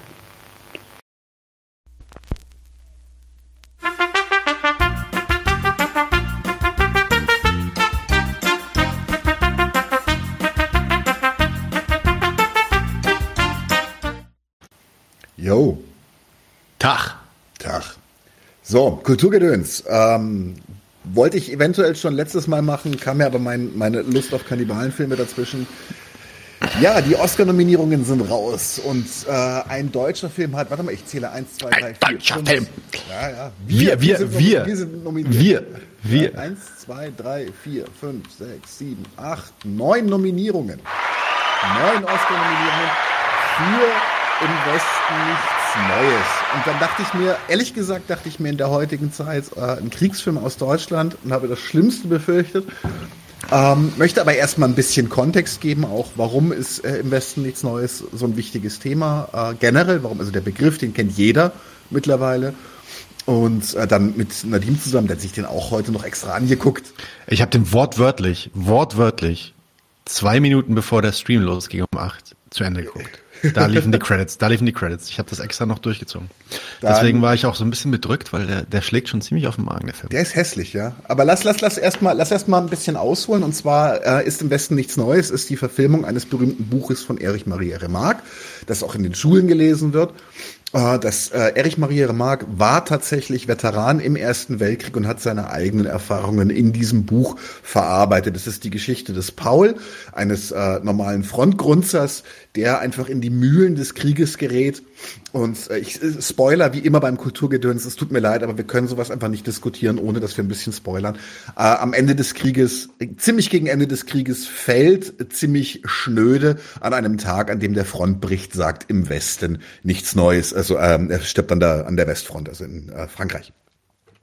Ähm, Erich Maria Remarque ist dann während der Nazizeit verfolgt und verbrannt worden, ist dann ausgewandert. Die Geschichte von ihm ist gar nicht so unglaublich spannend. Er ist auch politisch tatsächlich nicht so unglaublich spannend, sondern er ist tatsächlich einfach jemand, der den Ersten Weltkrieg in erster Hand miterlebt hat und sich da wirklich Ballast von der Seele geschrieben hat. Insofern muss man da auch schon kontextualisieren. Ähm, Im Westen nichts Neues mag das wichtigste Antikriegsbuch äh, um, überhaupt sein. Also wirklich jetzt, ich kann mir, kenne kein, kein anderes, also kein größeres tatsächlich. Ähm, es ist aber jetzt nicht irgendwie eine krasse linke Kritik an Krieg und wie das mit Macht und Kapital zusammenhängt und was, was, was das für politische Ränkespielchen und sowas bedeutet. Und es ist einfach ein ganz, ganz eindringlicher Bericht davon, wie Krieg sich für die Ausführenden anfühlt. Insofern möchte ich das auch gar nicht kleinreden. Das ist eine wichtige Perspektive. Nur jetzt den Maßstab von irgendeiner einer materialistischen oder äh, kommunistisch-anarchistischen Kritik anzulegen, funktioniert schon bei der Vorlage nicht. Kann ich dir widersprechen? Warum? Oder soll ich das später machen? Die kannst du mach jetzt schon. Ich fand, also ich fand, was dabei doch ganz gut rüberkam, war. Du bist im Film, nicht im Buch. Okay. Warte noch, bis wir beim Film ankommen, dann können wir nämlich reden, weil der Film hat ein paar schöne Perspektiven in dem Bereich. Okay, alles klar. Ähm, okay. Äh, ähm, es gibt eine ganz, ganz legendäre Verfilmung von Im Westen nichts Neues von 1930. Ich blende mal kurz ein Bild ein. Ähm, und zwar das ist eine der Schlüsselszenen aus dem Film, als äh, Paul auf einen französischen verletzten Soldaten in einem Bombentrichter trifft. Die Szene wird auch eins zu eins gespiegelt im neuen Film. Da sieht sie allerdings noch ein bisschen verheerender aus. Hier sieht man das Foto aus dem neuen Film. Er ist schon echt gritty und, und schleimig, der neue. Ähm, äh, ist eine schöne Sequenz, ist tatsächlich in beiden Filmen eine meiner Lieblingssequenzen, weil aus dem Objekt plötzlich ein Subjekt wird, aus dem Feind wird plötzlich ein Mensch und das, äh, es löst sich so die, die, ganze, die ganze Maschinerie im Inneren plötzlich auf. Ähm, die Verfilmung von 1930 ist so legendär, dass wir heute, wenn wir Passagen aus, äh, aus, aus Dokumentationen sehen über den Ersten Weltkrieg, wir häufig Szenen aus diesem Film sehen, weil sie so authentisch inszeniert sind, dass wir, dass, dass sie, dass sie teilweise nicht auseinanderzuhalten sind. Das ist ähm, Wirklich, also der 1930er Film ist, ist aus filmhistorischer Sicht äh, absolut sehenswert. Es gibt noch eine Fernsehverfilmung von 79, die lasse ich jetzt mal sein, wo sie ist. Ähm, möchte noch ganz kurz, warum das auch eine Besonderheit ist, ähm, möchte ich noch ganz kurz über den Ersten Weltkrieg ein bisschen reden, weil der hat so ein paar Besonderheiten, die, die, die ihn herausstellen. Der Erste Weltkrieg war der erste durch und durch industriell geführte Krieg äh, in dem alles schon, schon durchindustrialisiert war, in dem alles schon mechanisch war. Das heißt, das waren auch die ersten richtigen Panzerschlachten, die da stattgefunden haben. Das spielt auch eine, durchaus eine Rolle dann im Film. Ich habe hier ein Foto von dem Panzer, die sehen wirklich noch, da weiß man dann auch, woher das englische Wort Tank oder Tank kommt, weil die sehen wirklich aus wie rollende Tanks eigentlich mit Geschütztürmen. Ähm, der Erste Weltkrieg. Das war aber einer aus dem Zweiten Weltkrieg, oder? Das war einer aus dem Ersten. Das ist ein Mark II. Hm, aber das war nicht die, die in dem Film vorkamen. Nee, die im Film vorkamen, waren noch viereckiger. Die waren noch, die waren, die sahen noch mehr so tonnig aus einfach. Genau. Und ähm, der Erste Weltkrieg hat uns auch unter anderem den Gaskrieg. Es gab vorher schon chemische Waffen, aber die, so die, die großflächige Einsetzung als Massenvernichtungswaffe von Gas gebracht. Damals von Fritz Haber initiiert, dessen Nachfahren tatsächlich auch mitverantwortlich waren für die Erfindung von Zyklon B. Also man kann sich das nicht ausdenken. Ähm, also äh, generell ein sehr, sehr spannendes Thema ähm, sich mit dem Ersten Weltkrieg zu beschäftigen. So, jetzt kommt also 2022 mit dem Vorlauf, äh, mit der Geschichte, auch übrigens, ach, er Erster Weltkrieg ganz vergessen, damit es auch alle noch wissen. Äh, Deutschen haben den angefangen und katastrophal verloren, so wie sich das gehört, äh, wenn Deutsche den Weltkrieg anfangen, kriegen sie eigentlich immer auf die Nase. Ähm, jedenfalls äh, deutsche Produktion, was mich also es gibt gute deutsche Kriegsfilme, möchte ich jetzt nicht sagen, aber was mich heutzutage echt schon ja, und dann habe ich die ersten Bilder gesehen und das waren so diese klassischen, klassischen äh, Matthias Schweighöfer Gesichter und dann dachte ich mir, äh, dreimal, äh.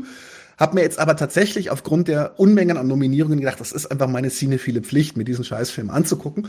Und ähm, bin tatsächlich unterm Strich nicht begeistert, aber, aber positiv überrascht an ein paar Punkten. Jetzt können wir auch gleich nochmal zusammen drauf eingehen. Ähm, der Film ist anders als ich erwartet hatte, vollkommen nihilistisch, kennt keinen Heldenmythos, was ich extrem betonen möchte.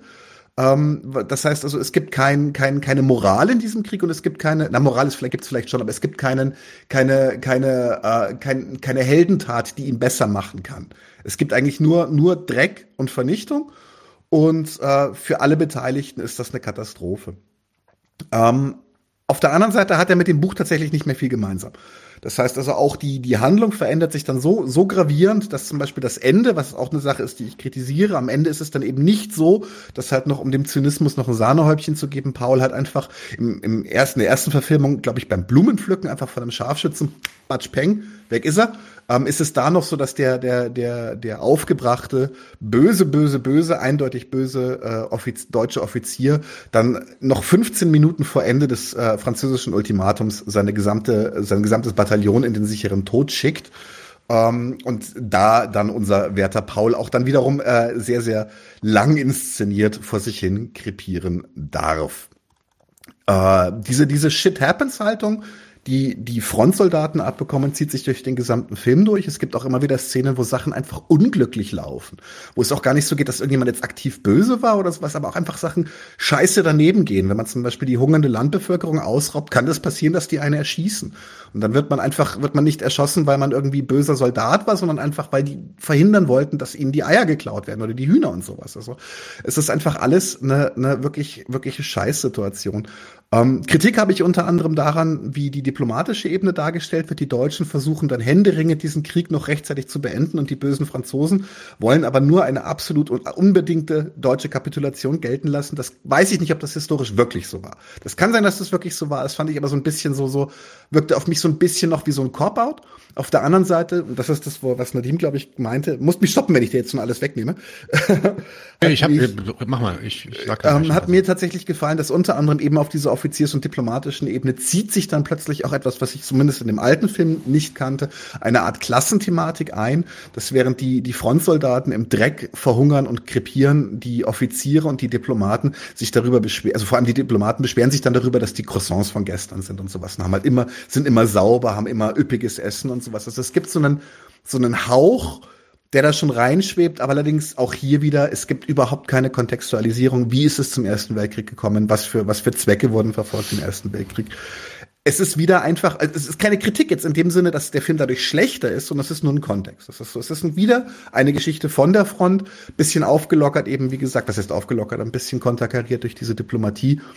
Ähm, ich mach, was kann ich Ihnen noch sagen? Äh, vielleicht, vielleicht sage ich mal was. Ja, mach du mal. Also ich, ich habe eigentlich nur zwei Punkte. Der erste Punkt, ich fand gar nicht, dass der so krass unpolitisch war. Denn eine Sache hat er ja ziemlich gut gemacht. Das fing direkt schon an mit dem Anfang, wo, äh, und da sind wir wieder beim scheiß Nationalismus. Ah, ja, ja. Ähm, wie diese Kinder halt so völlig begeistert so in diesen Krieg ziehen und so äh, bereit sind für die Heldentaten und so weiter und das dann halt alles komplett weggewischt wird und dann äh, sie sofort am ersten Tag eigentlich in dem ersten Moment sofort merken, ja, das habe ich mir eigentlich nicht so vorgestellt und der erste fängt dann sofort an zu heulen und will nach Hause und so. Ähm, und dann gab gibt's ja auch noch gibt's dann auch noch diesen einen General, der ja am Ende quasi in der letzten Viertelstunde vor dem Waffenstillstand nochmal die letzte Offensive auf, auf die französischen Stellung fahren will. Einfach nur, um nochmal einen Sieg zu kassieren.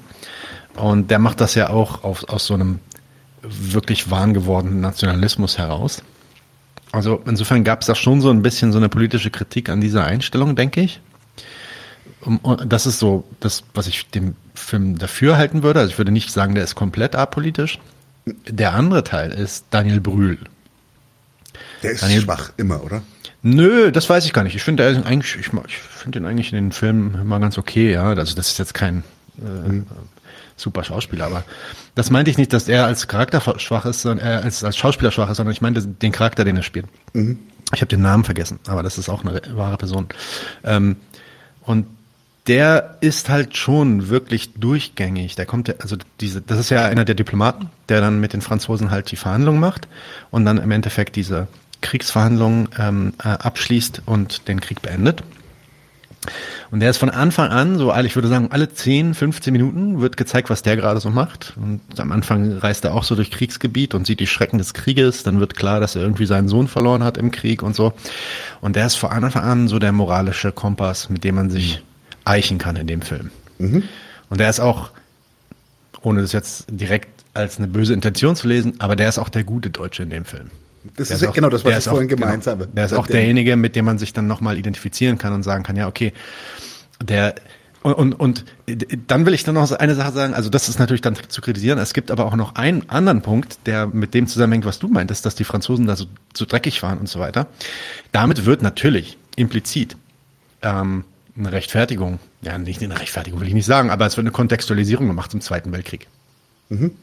Mhm. Da wird ja sogar explizit gesagt von dem Daniel Brühl, der sagt, bitte helfen Sie uns hier, die, die, die dann hungern oder sowas, ja, die mhm. brauchen Hilfe.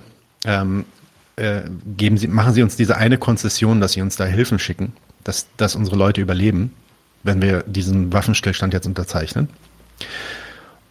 Und dann sagt er wortwörtlich, äh, schaffen Sie nicht einen Frieden, den unser Volk nie, äh, nie vergessen wird oder irgendwas in der Richtung. Ja, also so Richtung so, dass das, das den Weg Das ist eine, Demütigung, eine Demütigung, die können wir nie, die können wir dann nie verzeihen und so weiter. Und ja, das, also ich weiß nicht, ob sich derjenige, der diese Zeile geschrieben hat, das gedacht hat, aber das spielt für mich auf jeden Fall dann an diesen, ähm, auch den nationalsozialistischen ähm, Mythos bezüglich des Ersten Weltkrieges an, dass da halt natürlich die Deutschen einfach übers Ohr gehauen wurden und richtig, richtig schlecht behandelt wurden. Und mhm. ähm, ist interessant, ich, also ich, ich würde nicht sagen, dass der Film, ich würde nicht sagen, dass der Film das, ich würde nicht sagen, dass der Film das, ich würde nicht sagen, dass der Film das affirmierend macht, im Sinne von, mhm guckt mal, wie scheiße die Franzosen zu uns waren. Aber äh, er stellt auf jeden Fall dann diese Beziehung her und das wirkt wie so eine vorahnende, ähm, äh, vorahnender Hinweis. Hier ging's los. Da ging der Zweite mhm. Weltkrieg los. So. Mhm. Ja, also das nochmal. Nee, finde ich ähm, gut. Ich würde noch gerne ein bisschen was zum Formellen sagen, weil ähm, tatsächlich formell fand, also er hat ja, also die Oscars sind eine formelle Qualitätskategorie. Also das ist nicht so, dass die für besonders politisch, also sie tun zwar immer so, als wenn sie furchtbar politisch wären, aber es ist ja im Grunde nur liberaler Bullshit. Aber man, kriegt halt für technische, technische Leistungen auch Nominierungen. Da muss ich sagen, ähm, war alles solide, aber jetzt nicht so, dass ich sage, boah, das muss jetzt aber eine beste Kamera kriegen. Was mir sehr gut gefallen hat, ist, dass die, die Ästhetik sich sehr an, an der Darstellung aus dem, aus den, aus, die man von der Zeit kennt, orientiert hat. Ich habe hier auch Fotos so, ähm, hier sieht man das, äh, diese, diese Schützengräben, die ja einzigartig sind für den Ersten Weltkrieg. Und auch hier diese völlig zerstörten Landschaften und sowas. Äh, dieses, dieses surreale Element, hat, oder was auf uns als, als Normalsterbliche, die sowas nie erlebt haben, surreal wirkt, hat der Film sehr, sehr schön aufgegriffen. Ich fand ihn insgesamt ein bisschen spröde deutsch inszeniert, also einfach deutsch im Sinne von äh, deutsche Filme neigen dazu, so spröde zu sein, so ein bisschen. Ich fand gerade den Hauptdarsteller auch echt langweilig. Ich fand seinen Kumpel Kat dafür fantastisch, der da beim Hühnerclown dann erschossen wird. Ähm, den fand ich als Schauspieler echt bemerkenswert, hat mich an einen jungen, äh, äh, ähm, na wie heißt er, Götz George erinnert, von dem ich ja großer Fan bin. Äh, tatsächlich fand ich ihn auch ganz, ganz lange nicht derbe genug für einen Kriegsfilm, der über Schock arbeiten will. Und dann kam diese Panzerschlacht und dann weiß ich nur noch, dass ich, glaube ich, einmal ganz laut gesagt habe, oh fuck. Der, der, der, der wird da, der wird da fast so Game of Thrones Level, so Violence Porn mäßig, äh, eskaliert, er, eskaliert er so für zwei Sekunden, glaub, für drei, zwei, drei Minuten. Ähm, und das fand, das fand ich auch dadurch, dass es so lange Zeit nicht so vorkam. Ja, also es gab schon brutale Szenen, aber das war halt nicht, ein Typ wird einfach von einem Panzer zermatscht und ein anderer Typ irgendwie ähm, er wird, wird bei lebendigen Leibe verbrannt und da geht dann auch noch diese, diese leicht rockige Musik, dieses, dieses dazu. Ne? Mhm. Das, das, war, das hatte sowas, das, ich fand das ein bisschen billig, um ehrlich zu sein. Echt? Das wirkte, das, ja, das wirkte für mich so, ich, kann, ich habe schon krassere Filme gesehen, Kriegsfilme gesehen mit brutaleren Szenen, aber das wirkte mich so, als, als, als driftet das jetzt ein bisschen ab in so einen Actionfilm. So. Mhm. Ähm, hat mir, äh, hat mir nicht so gut gefallen, obwohl es natürlich den Schockeffekt hatte, auf jeden Fall, den, äh, den du beschreibst, ja, definitiv. Was für mich tatsächlich, für mich hat es an der Stelle etwas gemacht, was ich bei Kriegsfilmen immer sehr begrüße tatsächlich. Und das ist, er hat die Grenze so weit überschritten, dass ich das Gefühl hatte, ich gucke einen Science-Fiction-Film. Ich kenne wenige Kriegsfilme, die das bei mir geschafft haben. Also ich weiß nicht, vielleicht hat er mich, also ich habe ihn auch auf Leinwand geguckt, muss ich dazu sagen. Ähm, da hat er schon ganz schön geknallt. Ähm, also es gibt wenige Filme, zum Beispiel der, der Stalingrad von Sepp Filzmeier und äh, gibt tatsächlich noch einen Fernsehfilm von HBO, When the Trumpets Fade. Die, die haben mich da so ein bisschen, die kriegen für mich dann so, so postapokalyptische Vibes dadurch. Und ich muss sagen, dass ich das immer ganz gut finde, weil ähm, ich glaube nicht, dass wir uns vorstellen können, wie sich das auch nur in Ansätzen anfühlt. Und ich finde eben genau solche Sachen wie Soldat James Ryan dann extrem kritikwürdig, die das halt dann wirklich als Spektakel inszenieren. Und Soldat James Ryan ist Helden, dann, Actionfilm. Er ist ein Actionfilm, so. genau. Und hinten auch, auch furchtbar, furchtbarer Heldenmythos. Ich kotze, ich kotze. Wirklich. Also, ähm, ich, abschließend kann ich sagen, von meiner Seite wird kein Lieblingskriegsfilm von mir, ist vielleicht nicht mal rundum gelungen, aber ich muss sagen, er hat meinen Respekt dafür in der heutigen Zeit, in der alle, alle geiern nach Krieg gerade medial, ist es tatsächlich vielleicht einfach der richtige Film zur richtigen Zeit. Ähm, auch wenn er nicht so prall ist. Aber, aber ich nehme lieber das als einen formell ganz, ganz tollen Film, an dem ich äh, aber dann poli äh, politisch viel mehr auszusetzen habe. Ich finde ein Film, ähm, der, von dem der Film auch viel genommen hat. Also zumindest mhm. sieht's für mich so aus, vor allem die Szene in den Trenches und dann, wenn sie aus den Trenches rauskommen, in, aus den Gräben rauskommen und in die Schlacht ziehen. Haben mich sehr erinnert an äh, den Film 1917. Den ähm, habe ich noch nicht gesehen. Und der ist auch äh, sehr empfehlenswert. Der ist auch relativ brutal. Der ist, hat aber nicht diese eskalierende äh, Brutalität wie in diesem Film. Und ähm, mhm. der ist auch ziemlich gut. Kann man auch empfehlen, glaube ich, wenn es darum geht, einfach mal zu sehen, was das für ein, was das für ein Wahnsinn eigentlich ist. Ja. Ich würde gerne einen Appell an unser Publikum richten, weil wir die, die Diskussion hatten wir auch zu zweit vorher, weil ich kenne keinen Kriegsfilm. Keinen, wirklich. Nicht mal der sowjetische Komm und Sie, der einen, einen historisch ähm, politischen Kontext baut zum Thema Krieg. Der Krieg als ein als das Spiel der der der kapitalistischen Nationen zeigt, dass es ist und ähm, Gibt es da irgendwas? Ich, mir fällt nur ein Beispiel ein, das ist eine ganz kurze Passage in dem Film, den ich auf einer anderen Ebene dann wieder total vernichten muss. Und zwar ist The Three Kings. Da gibt es eine Verhörszene, wo ein Iraki einen, einen Amerikaner verhört. Und der Amerikaner behauptet, sie seien hier aus Gründen der Freiheit und Stabilität. Und er lacht ihn aus und sagt, ihr seid hier wegen des Öls und macht halt klar. Und äh, sagt ihm dann sogar, dass die Foltermethoden, die er gerade anwendet bei ihm, hat er von der CIA gelernt, äh, als sie damals sie gegen den Iran in den Krieg geschickt haben und sowas. Der, der Film verliert sich dann völlig in einem anderen amerikanischen Heldenmythos am Ende ist also auch äh, kritisierenswürdig. Aber gibt es, gibt es sowas als ganzen Film? Offene Frage ans Publikum. Gerne Tipps. Ich gucke mir alles an. Mich würde das tierisch interessieren. Ähm, ist, was, was so ein bisschen in die Richtung geht, was aber auch wieder eine Psychologisierung ist und eine Kulturkritik eher, ist das weiße Band von, von ähm, Haneke. Aber auch da ist es kein, kein politisch also kein klarer politischer Kontext zwischen, zwischen Nationen oder sowas. Der, also dieses, der weiße Bandfilm, den du mir gezeigt hast, der war krass. Der, der ist heftig. ekelhaft, den können wir, der, der war krass. Den können wir auf jeden Fall auch nochmal machen. Und wir können ja, wie wär's, wenn wir das nächste Mal dann 1917 machen und einfach direkt anschließen? Wir gucken oh, dann den 19, dann guckst du den 1917 nochmal oder wir gucken den zusammen. Felix Flagg sagte mich, er findet den besser als im Westen nichts Neues. Ich fand den auch besser. Ja, ja. Ja, wie gesagt, ähm, im Westen, ich bin nicht begeistert. Ich bin nicht begeistert. Also ähm, ich oute mich jetzt als großer das Boot. Aber ich muss, also eines, auch um den nicht jetzt nicht zu verreißen, aber im Westen nichts Neues, rein optisch, rein, also von den Bildern her und auch diese, diese Naturszenen, die dann immer gezeigt werden von diesem spröden, kalten Deutschland und Frankreich. Ähm, das, also atmosphärisch war der Film schon Killer. Der war schon krass. Also der hat mich auch, als ich den, ich habe wie gesagt wirklich um 19.58 Uhr habe ich ausgemacht. Da sind die Credits gerollt und da, da war, da ging es mir auch wirklich nicht gut. Nach, also nach dem Film war es wirklich so, oh, krass, der geht nee. auf, der schlägt auf den Magen, vor allem auch wie der endet und so. Eigentlich die richtige, eigentlich die richtige, die richtige Haltung, finde mhm. ich, wenn das, wenn das hinterlässt. Ja. Cool. Okay, unser Gast ist schon hier. Wollen wir dann anfangen mit äh, Stammtisch und unserem Gast? Genau, machen wir erstmal Stammtisch und ich, ich verziehe mich dann kurz. Cool, machen wir so. Dann, wo ist er, der Stammtisch?